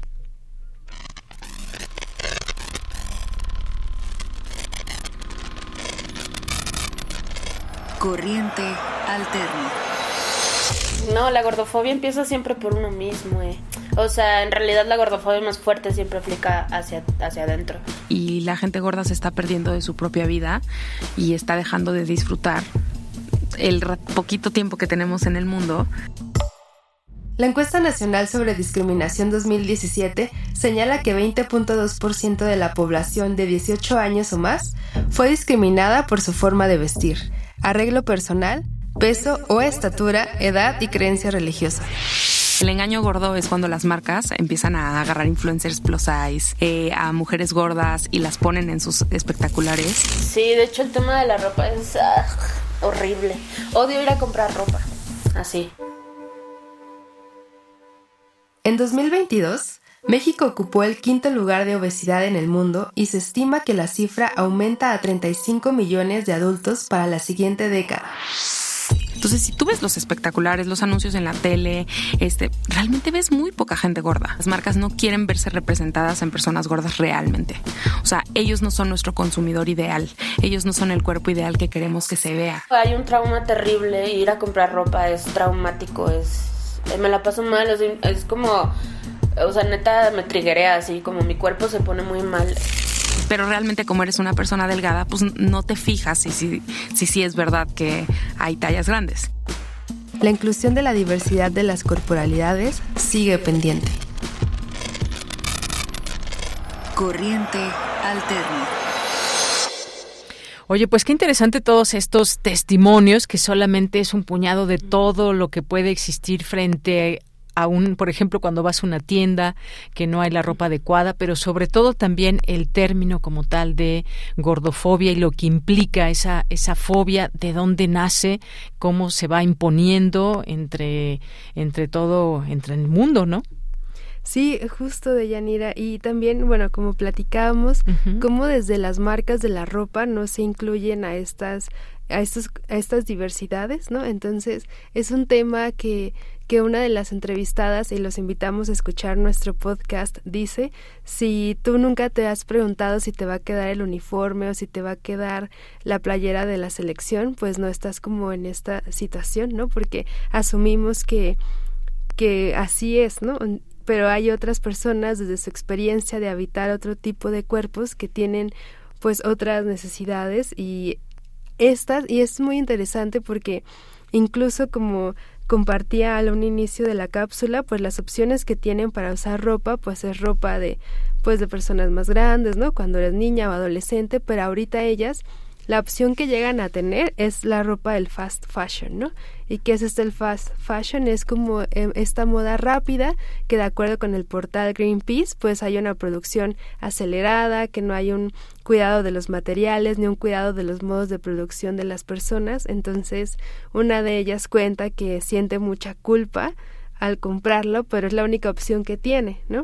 Y bueno, también contarte que este texto es eh, una propuesta de una estudiante de la tercera generación de la WIP, eh, Fernanda Félix. Entonces, bueno, ya en esta nueva generación que arrancamos, que es la cuarta, pues le quisimos dar seguimiento y visibilizarlo porque creemos que es un tema importante.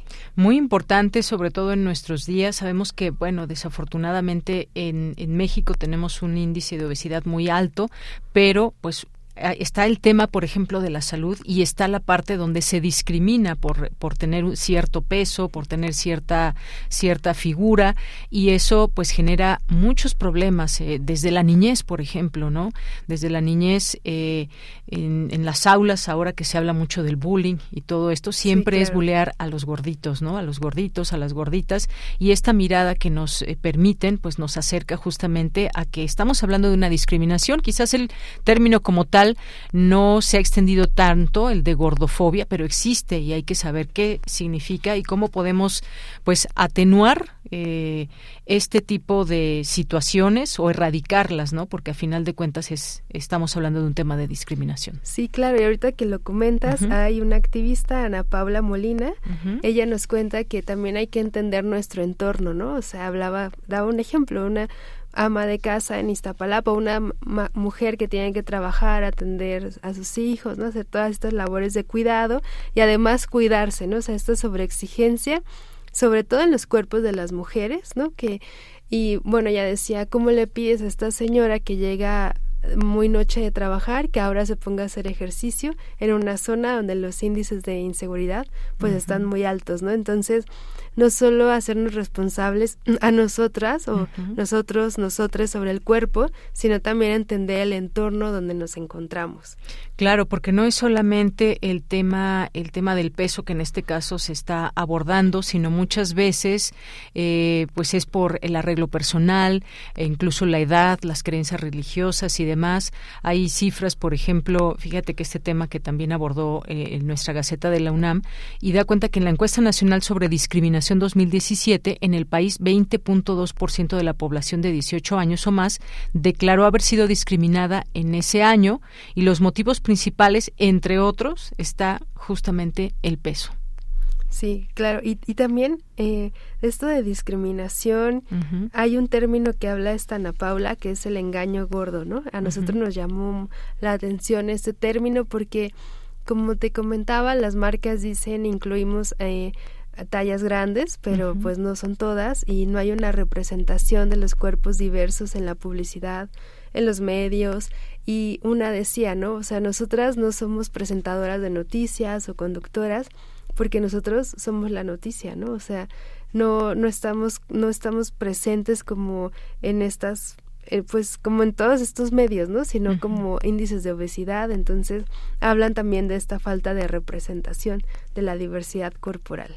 Así es, y que en algún momento recuerdo una campaña también muy importante que se hizo eh, por el tema del color de la piel y que lo hizo una marca también muy famosa.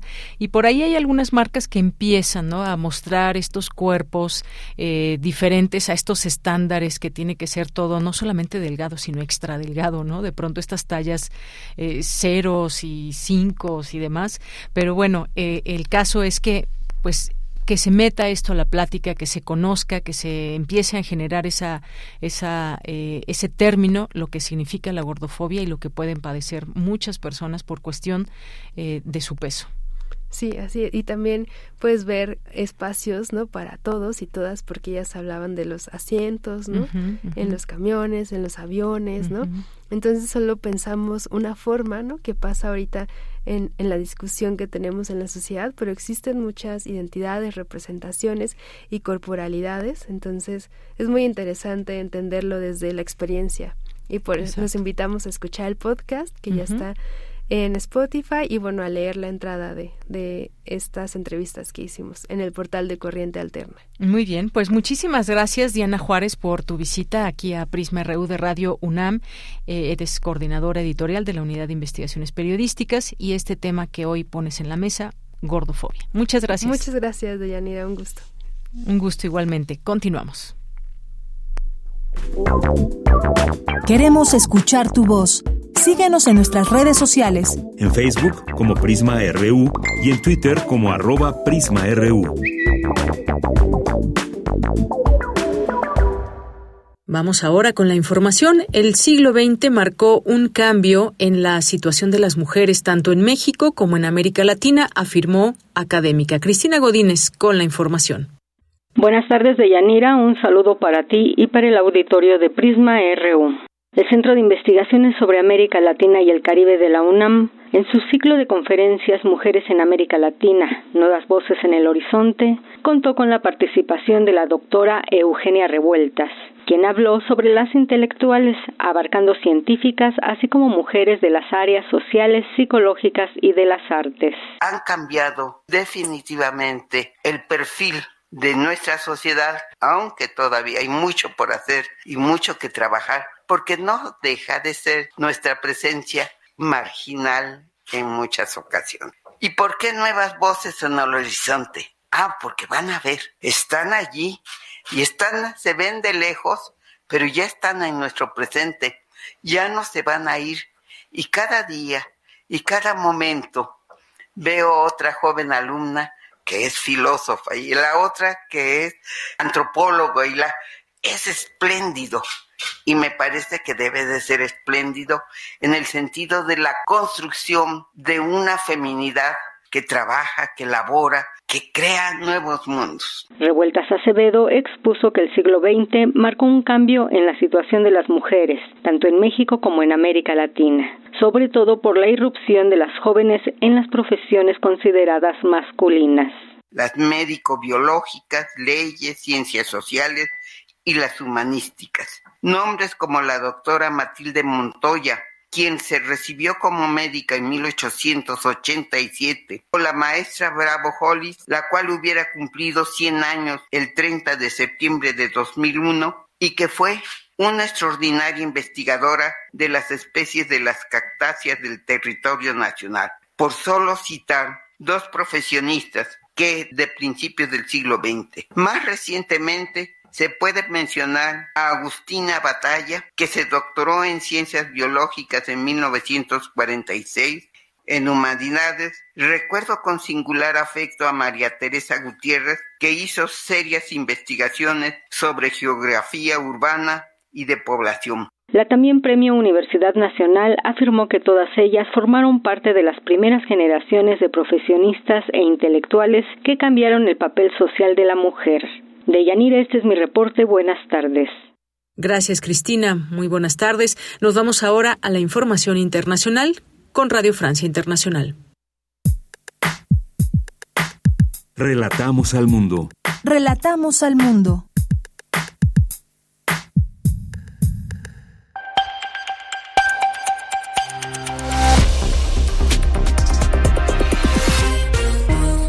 Bienvenidos a este flash informativo de Radio Francia Internacional. Nils Bertinelli lo hace en los controles. Hoy es viernes 17 de marzo y así comenzamos.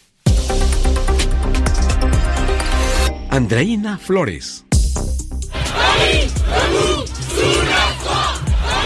París, levántate, gritaban miles de manifestantes en la Plaza La Concordia de la capital francesa este jueves en rechazo a la polémica reforma de pensiones que plantea retrasar la edad de la jubilación de 62 a 64 años. El gobierno de Emmanuel Macron aprobó esta reforma por decreto sin pasar por el voto de la Asamblea Nacional, lo cual ha encendido aún más las protestas. Esto es negar la democracia. Macron no quiere gobernar solo, gobierna contra su propio pueblo. No escucha a los sindicatos, a la oposición, se cree todopoderoso, como una adolescente en plena crisis que no tiene límites y que quiere imponer sus ideas a los otros. Gases lacrimógenos, chorros de agua, basura incendiada y 310 detenidos fueron parte de la jornada de protestas de este jueves. En la Asamblea Nacional se presentó hace pocos minutos una moción de censura contra el gobierno del presidente Macron que pone en riesgo el puesto de la primera ministra. El presidente chino Xi Jinping viajará a Rusia del 20 al 22 de marzo para encontrarse con su homólogo Vladimir Putin en un contexto donde la guerra en Ucrania es tema crucial. China se ha presentado como actor neutral en el conflicto, pero una foto de Xi Jinping estrechando la mano de Putin en Moscú se interpretaría como un apoyo tácito a Rusia en la guerra. Polonia y Eslovaquia se comprometen a enviar aviones de combate a Ucrania en los próximos días para enfrentar a Rusia. Entre ambos países se reunirán 17 aviones de combate tipo MiG de fabricación soviética. Polonia es el primer país de la OTAN que anuncia un envío de aviones al ejército ucraniano. El Kremlin asegura que estos aviones serán destruidos. En Estados Unidos, 11 bancos se han puesto de acuerdo para inyectar 30 mil millones de dólares en depósitos al banco First Republic, en un rescate financiero que lo salvaría de una bancarrota después de una caída estrepitosa en bolsa. Luego del anuncio del rescate, su acción se ha recuperado en 10%. El gobierno británico y los sindicatos del sector salud llegaron a un acuerdo para un aumento salarial de 5% que cubriría a un millón de trabajadores como enfermeras, paramédicos, personal de ambulancias y otros. Y de aceptarse definitivamente se pondría fin a varias semanas de huelga en el sistema británico de salud. Con esto ponemos punto final a este resumen de Radio Francia Internacional. Prisma RU. Relatamos al mundo. Me da mucho gusto recibir en este espacio de Prisma RU a la doctora Nayeli García Sánchez, quien es coordinadora editorial de la revista de la Universidad de México. ¿Qué tal, doctora? Buenas tardes. Hola, buenas tardes. Muchísimas gracias por la invitación y muchas gracias por el espacio que Prisma nos ofrece. A usted, doctora, pues coméntenos sobre este tema que hay sobre un, eh, un curso de literatura y cine con dos escritores. Me gustaría que nos platique sobre este tema para que invite a nuestro público. Claro que sí, pues la revista de la Universidad de México, desde que empezó la nueva época en la que es directora la escritora Guadalupe Nettel, eh, se ha preocupado por hacer un trabajo no solo editorial con la publicación de un número temático cada mes, sino también como de vinculación y de formación con la comunidad universitaria, que es a quien se debe la revista, ¿no? Entonces, este año eh, planeamos un curso que se llama De la página a la pantalla, claves para no naufragar, y va a estar enfocado en la adaptación de literatura a cine.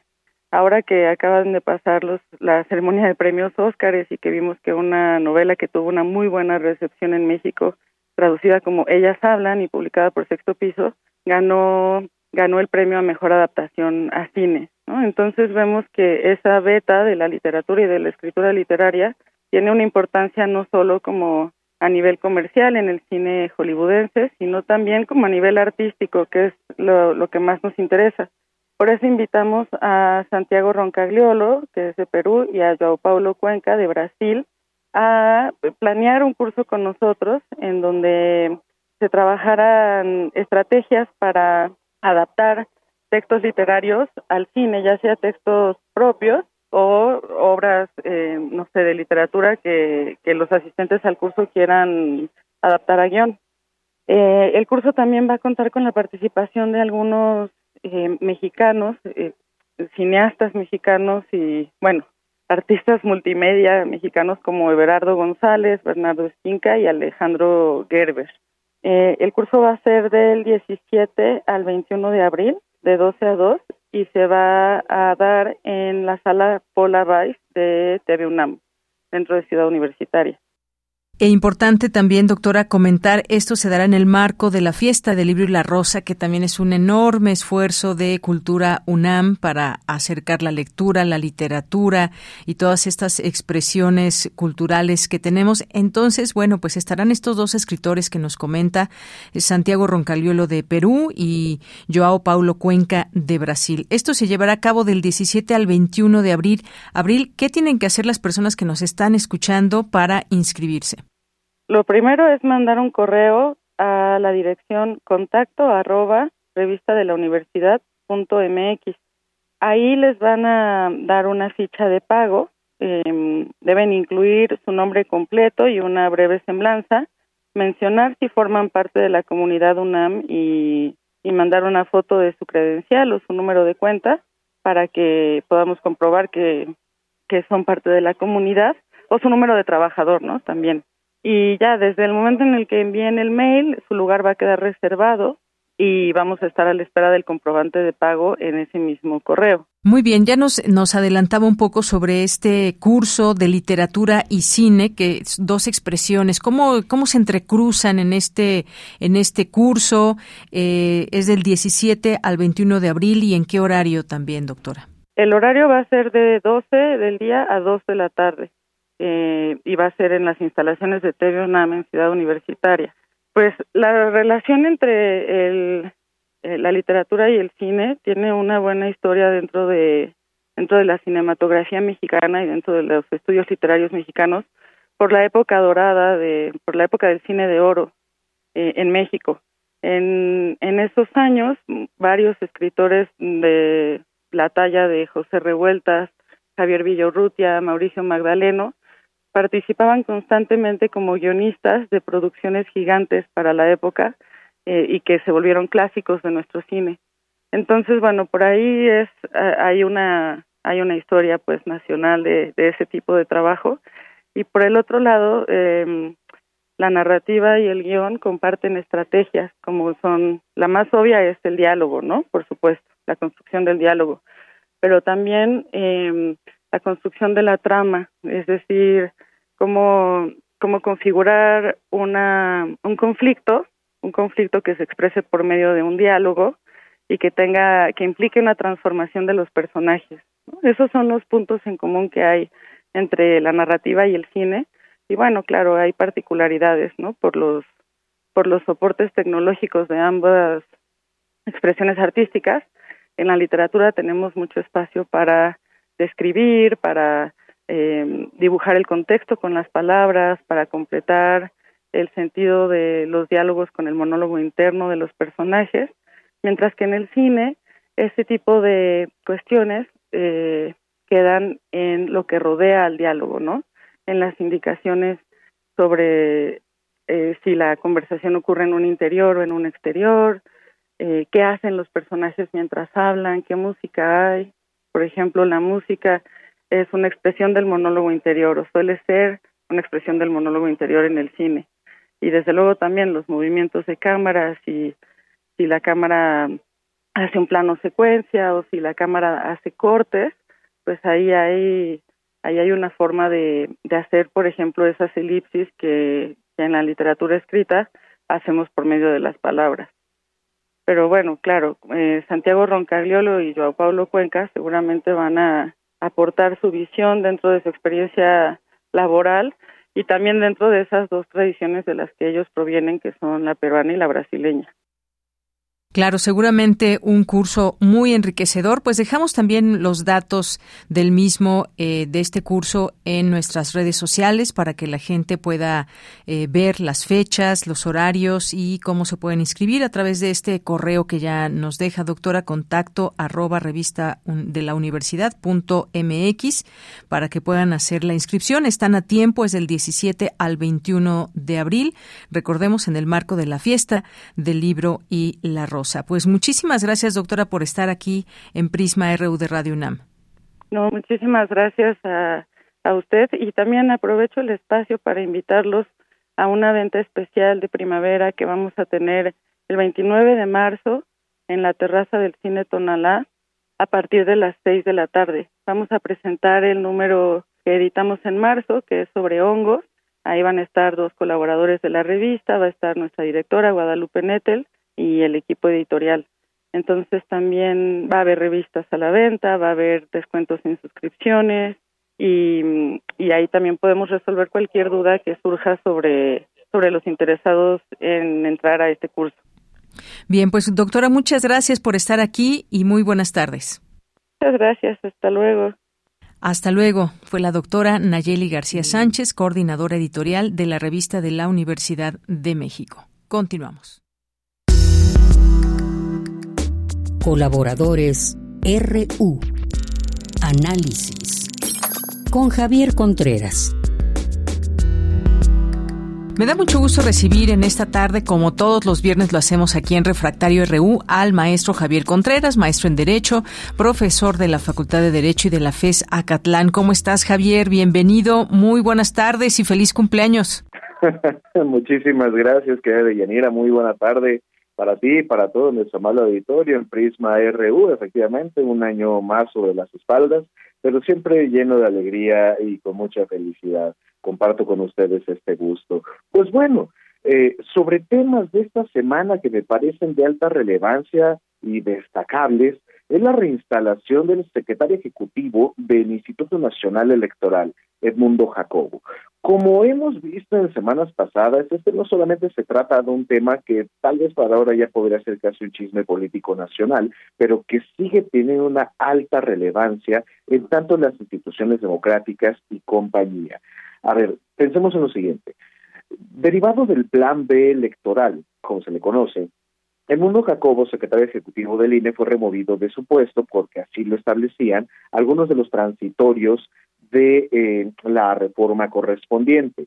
Esto, sin embargo, ya se había anunciado por diferentes especialistas que era algo inconstitucional toda vez que Mundo Jacobo ya había sido nombrado por el Consejo General del INE para cumplir el periodo correspondiente como secretario ejecutivo. La crítica principal en contra de este personaje es que lleva muchos años desempeñándose en el puesto, pero siendo eh, formalistas jurídicamente, el Mundo Jacobo fue secretario ejecutivo del entonces IFE y eventualmente fue secretario ejecutivo del actual INE. Jurídicamente esto es viable, posible y sí, ciertamente constitucional y legal. Entonces, una de las críticas del partido político Morena es que está en una especie de porfireato o de eh, uso monárquico del puesto, pero es nada más lejano de la realidad. Entiendo que eh, dentro de este partido político hay muchos procesos muy desaseados y de falta de entendimiento jurídico, pero esto no significa que se tenga que dar información falsa a las personas. Ojo, con esto no defiendo tampoco la estadía del mismo personaje durante tantos años. Creo que un servicio profesional debe garantizar la estabilidad de su personal, por supuesto, como es el caso del del INE. Pero para los grandes puestos de toma de decisiones, creo que sí es importante también la circulación de personas, precisamente para darle un propio refresco a las instituciones democráticas del país. Esto todavía no se resuelve dependerá de cómo terminen por concluirse los amparos presentados, en este caso, por el Mundo Jacobo. Bien, pues sí, vaya tema que ha causado muchas, eh, muchas opiniones al respecto. Como bien nos dices, la ley lo permite, es jurídicamente posible. Sin embargo, pues sí, ¿cuántos años ya lleva? ¿Cuántos le faltan? Y se le ha llamado efectivamente desde eh, pues su pequeño porfiriato o el uso monárquico de este cargo. Nos dices nada más alejado de la realidad. Sin embargo, pues sí, son cargos que llevan mucho tiempo y ahora lo, lo junto con todo esto después de tantos años. ¿Cuál será el finiquito que reciban o incluso ya está saliendo el del consejero presidente del INE y sobre todo enmarcarlo en esta polémica que hay en torno a si se toca o no el INE y ya sabes todo esto que está sucediendo en, eh, en este momento. Es correcto, Deyanira, me parece eh, un tema muy interesante, pero que también se vincula hasta con derechos laborales. Pareciera que hay una especie de malestar porque las personas reciban un tratamiento correcto respecto de los cálculos, en este caso de los finiquitos. Puedo entender y comparto la crítica cuando hablamos de algunas eh, de algunos gastos billonarios, porque hay que decirlo de esa forma, en algunas personas. Pero ¿por qué lo que vemos como algo excepcional no deberíamos estar persiguiéndolo como la regla? Es decir, cuando pensamos en el mercado laboral del país y que muy pocas personas reciben algún tipo de finiquito o tratamiento adecuado respecto a sus relaciones laborales, lo que deberíamos estar peleando y lo que debería estar peleando el Partido Morena es que todas las personas en el servicio público reciban un trato digno al momento de retirarles de la función pública. Pero esto es algo de lo que poco se conoce respecto a las condiciones de dignidad de los trabajadores en el servicio público. Pero un día seguramente tendremos oportunidad de hablar de este tipo de circunstancias. Muy bien, Javier, muchas gracias. Vamos al siguiente tema. ¿Qué está pasando en el INAI ante la ausencia de designación de nuevos comisionados de transparencia en el Senado de la República? Hubo un veto del presidente, dijo, negociaron entre Morena y el PAN. Se trata de un asunto que me parece preocupante veamos lo siguiente. El INAI, así como el INE, es un órgano garante de derechos humanos. El INAI particularmente defiende pues, lo que conocemos como acceso a la información pública, transparencia y la protección de datos personales en posesión de particulares y de sujetos obligados. Más allá de hablar de los tecnicismos, el INAI, como cualquier órgano eh, constitucional autónomo, como la mayoría de ellos, cuenta con un órgano colegiado de suprema dirección, que es su pleno de comisionados. Y actualmente, y desde hace varios años ya, este pleno está incompleto. Recientemente se habían realizado estas últimas dos designaciones de dos nuevos comisionados, pero que el presidente anunció eh, una eh, una queja, vamos a llamarle para el la más fácil comprensión, este veto, respecto de eh, protestar en contra de la designación de estas últimas dos personas, aludiendo a una negociación PAN y Morena. Esto me parece preocupante porque en una democracia las diferentes fuerzas políticas deben negociar y deben encontrar puntos de equilibrio y acuerdo, porque no se puede negociar solamente, o mejor dicho, no se puede gobernar y legislar únicamente para un segmento de la población. Por supuesto, a pesar de que uno u otro partido político hayan sido favorecidos en las urnas con la mayor parte de los votos y en consecuencia una mayor representación democrática, esto no involucra que no existan puntos de coincidencia donde puedan lograr acuerdos. Y este es el procedimiento constitucionalmente establecido, es decir, si tuvieron que ponerse de acuerdo Morena y PAN, es porque como con las reformas constitucionales que hizo el presidente y que promovió, también tuvieron que ponerse de acuerdo Morena y PAN. Es incongruente la postura del presidente de la República cuando anuncia que se logró un acuerdo entre fuerzas políticas de diferente espectro político. Esto no solamente es incongruente, tenemos que decirlo, es hasta ridículo. ¿Cómo es posible que en la agenda presidencial lo que se promueve sí es un acuerdo válido, pero aquello que está más allá de las simpatías y afectos del ciudadano presidente resulta en una negociación oscura y poco pertinente para el Estado mexicano. Creo que aquí hay que recolocar nuestras visiones democráticas y sobre todo entender que si este pleno del INAI no se termina por integrar adecuadamente y ni siquiera el pleno completo, únicamente sustituir los nombramientos para que el pleno sea funcional, es decir, que haya cinco comisionados sesionando al mismo tiempo, pues es para mantener la institución trabajando. De lo contrario, este INAI podría entrar verdaderamente en una parálisis funcional ante la falta de la designación de los cargos directivos justamente de quien encabeza el instituto. Nos enfrentaríamos a un escenario que nunca habíamos visto en la historia reciente del Estado mexicano. Bien, Javier, muchas gracias también por este análisis de este tema del INAI. Y me voy ahora a los desfalcos en Segalmex. ¿Qué sucede con el combate a la corrupción? Que siempre estamos muy atentos a ello, que queremos que termine, o por lo menos que no pasen cosas que en otros, en otros momentos sucedían. ¿Qué te parece este caso? Este es un asunto que me parece vergonzoso, por decirlo menos. Y lo digo de la siguiente manera. En principio, cuando nosotros escuchamos la bandera anticorrupción del actual gobierno, pues muchos hemos tenido mucha fe en las políticas públicas impulsadas por la administración y por supuesto en el discurso presidencial del combate a la corrupción de manera frontal y como principal signo de este gobierno.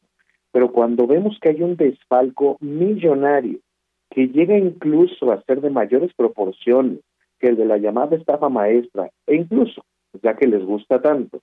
Cuando comparamos el presupuesto del INE con respecto a los desfalcos registrados en Segalmex, pues imaginemos que de 100 pesos de desfalco de Segalmex, lo del INE son apenas unos pocos centavos, ni siquiera llega al peso. Pues se trata de una situación dramática. Y no solamente dramática, en tanto la falla de la promesa o el incumplimiento, sino ver que por más esfuerzos que se hagan, nosotros nos encontramos con un círculo vicioso de corrupción entre el funcionariado del Estado mexicano. Pregunta, ¿los funcionarios nuevos, las funcionarias nuevas desde que llegó esta actual administración ya venían corruptos o se hicieron corruptos estando en el actual gobierno? es un asunto muy delicado y que tenemos que pensar con detenimiento, porque el presidente de la República salió a defender al ex titular de Seralmex, pero ¿acaso una persona no se da cuenta que corren miles de millones de pesos por debajo de su escritorio y no nos logramos enterar? El presidente menciona que fue engañado. En consecuencia, ¿el presidente eventualmente podría ser engañado?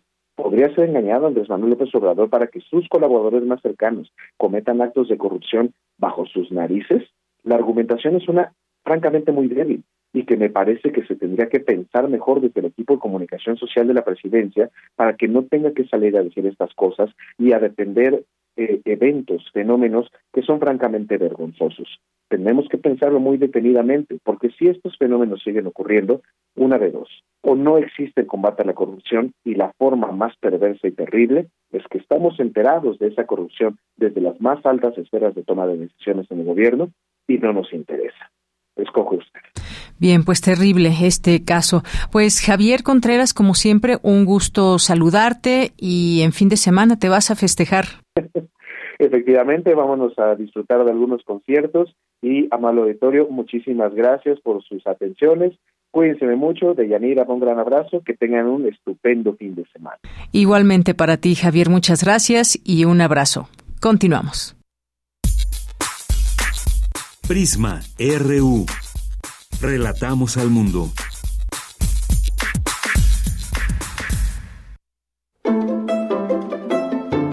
Melomanía RU con Dulce Wet.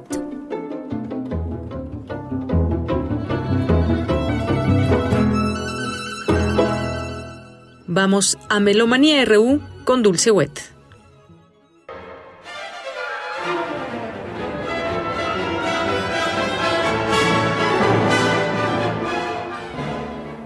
Muy buenas tardes, muy buen provecho muy buen viaje. Rodrigo Pérez y Dulce Wet les damos la más cordial bienvenida a Melomanía hoy viernes 17 de marzo del 2023. El próximo domingo 19 de marzo celebramos 150 años de Max Reger, compositor alemán bávaro que admiraba profundamente a Bach y a Beethoven y que vivió tras el turbulento romanticismo de Wagner y Brahms. Su música refleja su gran veneración por el barroco y el periodo clásico y responde al movimiento de cambio con un cromatismo maduro y movimientos estructurados a través de motivos. En 1911, Reger se hizo cargo de la orquesta de la ciudad de Mannheim, en la corte del duque Jorge II. Fue su primera orquesta y aprovechó la oportunidad para interpretar su propia música y para experimentar con sonoridades orquestales y nuevas formas musicales. Los cuatro poemas tonales sobre A. Brooklyn, escritos en 1913, hace 110 años, son un buen ejemplo de música programática. Esto es un salto considerable para Reger, que antes había dedicado su trabajo a la música absoluta. El pintor simbolista suizo Arnold Böcklin se conoce hoy día sobre todo por su obra La isla de los muertos y por su influencia con los surrealistas como Dalí y Max Ernst. Esta pintura, junto con el violinista ermitaño, Jugando en las olas y Bacanal, cuatro imágenes descritas por Reger, son cuatro episodios musicales que manifiestan gran variedad de texturas y dan pie a una interpretación virtuosa. Estamos escuchando la cuarta Bacanal, Vivace. Esto es música del álbum Max Reger Looking Suite, Hiller Variation, con la Orquesta Real del Concertgebouw de Ámsterdam y Nemi Jervi en la dirección. Es un CD de 1988 producido en Inglaterra por Chandler Records.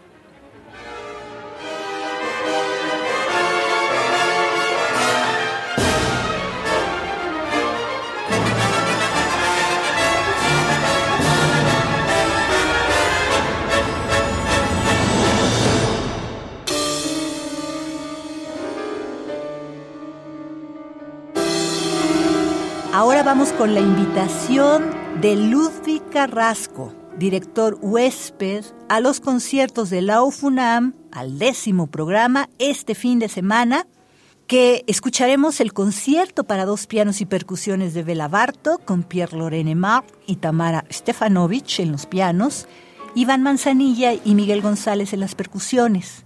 Escucharemos la obertura para una sinfonía de Gracián Finzi, una compositora francesa de origen marroquí, y la novena sinfonía de Dmitri Shostakovich.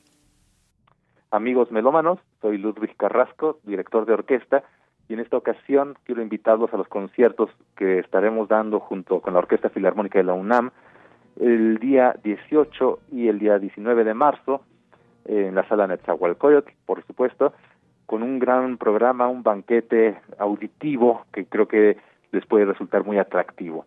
Vamos a empezar con el concierto para dos pianos y percusiones del compositor húngaro Bela Bartok, una obra que no se toca mucho y que aparte tenemos el gran placer de hacerlo con dos intérpretes en el piano de talla internacional, el maestro Pierre Laurent Aymar y la maestra Tamara Stefanovic, acompañados también de dos mexicanos de primerísimo nivel, también de calidad internacional, el maestro Iván Manzanilla y el maestro Miguel González. Vamos a continuar con la abertura para una sinfonía de Graciane Finzi, una compositora radicada en Francia, también que tiene que ver con el Foco Francia que está realizando la FUNAM. La primera vez que se escucha en México y es una obra corta, relativamente corta, de unos 8 o 9 minutos, donde hace unos pequeños homenajes a diversas obras del repertorio sinfónico, incluyendo la primera sinfonía de Johannes Brahms. Y vamos a concluir el programa con una de las sinfonías más cortas, si no la más corta, de Dmitri Shostakovich, la número 9, una obra muy divertida, muy irónica, también muy trágica por momentos, pero que es una verdadera eh, joya y una sinfonía que permite ver el virtuosismo que contamos con los integrantes de la Orquesta Filarmónica de la UNAM. Los invito para que nos acompañen, para que nos escuchen y nos vean el 18 y 19 de marzo en la sala Netzahualcoyotl, como ya es costumbre, con la Orquesta Filarmónica de la UNAM. Hasta pronto.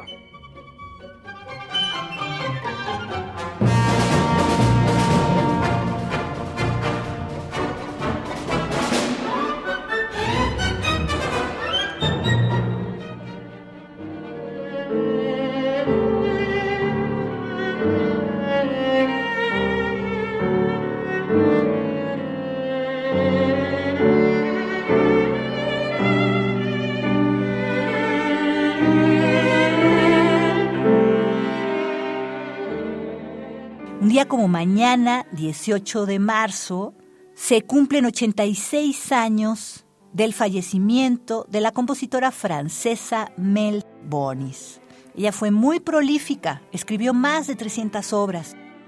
Nació el 21 de enero de 1858 en el seno de una modesta familia de la pequeña burguesía parisina. Recibió una educación religiosa muy estricta. Su fuerte inclinación por la música no era bien vista por sus padres, pero gracias a uno de sus maestros, César Frank, le permiten ingresar al Conservatorio Nacional de Música de París. Ella compartió clases con Claude Debussy y Gabriel Piernet. Era muy querida y admirada por sus profesores y como estudiante ganó premios y reconocimientos, una cosa muy inusual en esa época para una mujer. En la clase de canto conoció a Amédée Hetik, un joven dotado de una fuerte personalidad que más tarde sería crítico musical y profesor de una escuela de música privada. Los padres de Mel se oponen a la relación y obligan a la joven a abandonar el conservatorio.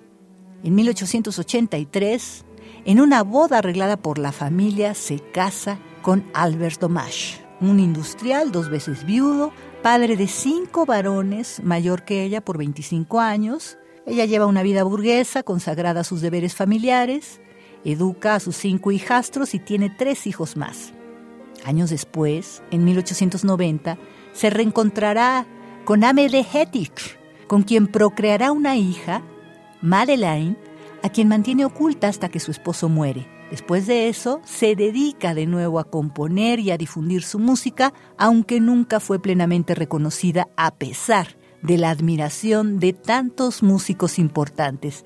De ella estamos escuchando el tercer movimiento andante de su cuarteto número 1, opus 69 en si bemol mayor, compuesto alrededor de 1905 en cuatro movimientos, con el Mozart Piano Quartet.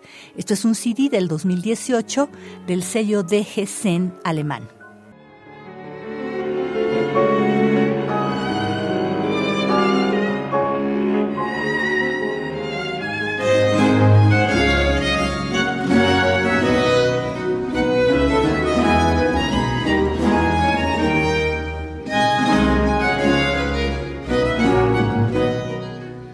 Recordaremos que el próximo lunes 20 de marzo se cumplen 360 años sin Viaggio Marini, violinista y compositor italiano, representante del barroco. A lo largo de su carrera, Marini sirvió a la nobleza de Bruselas, Neuburg, Venecia, Milán y su tierra natal, Breccia. Escuchamos la entrada del ballet Primavera, del álbum Alegría del Nuevo Mayo, esto es un CD de 1993 italiano del sello Stradivarius, el ensamble Galilei, bajo la dirección de Paul Bayer.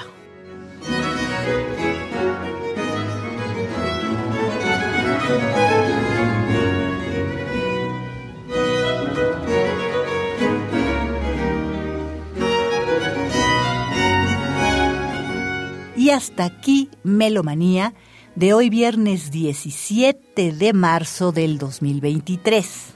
Rodrigo Pérez y Dulce Wet agradecemos enormemente su atención y sintonía y les deseamos un largo, provechoso y divertido fin de semana.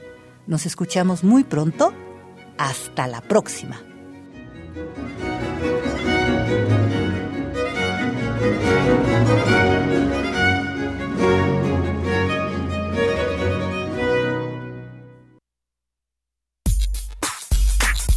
Prisma RU. Relatamos al mundo. Final de esta emisión. Muchas gracias como siempre por su atención.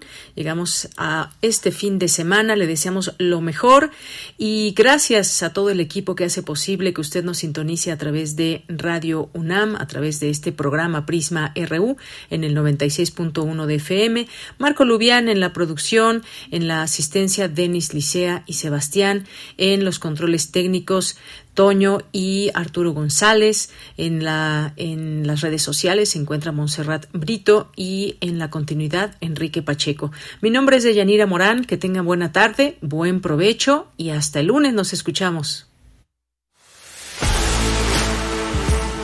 Radio UNAM presentó Prisma RU. Una mirada universitaria sobre los acontecimientos actuales. Relatamos al mundo.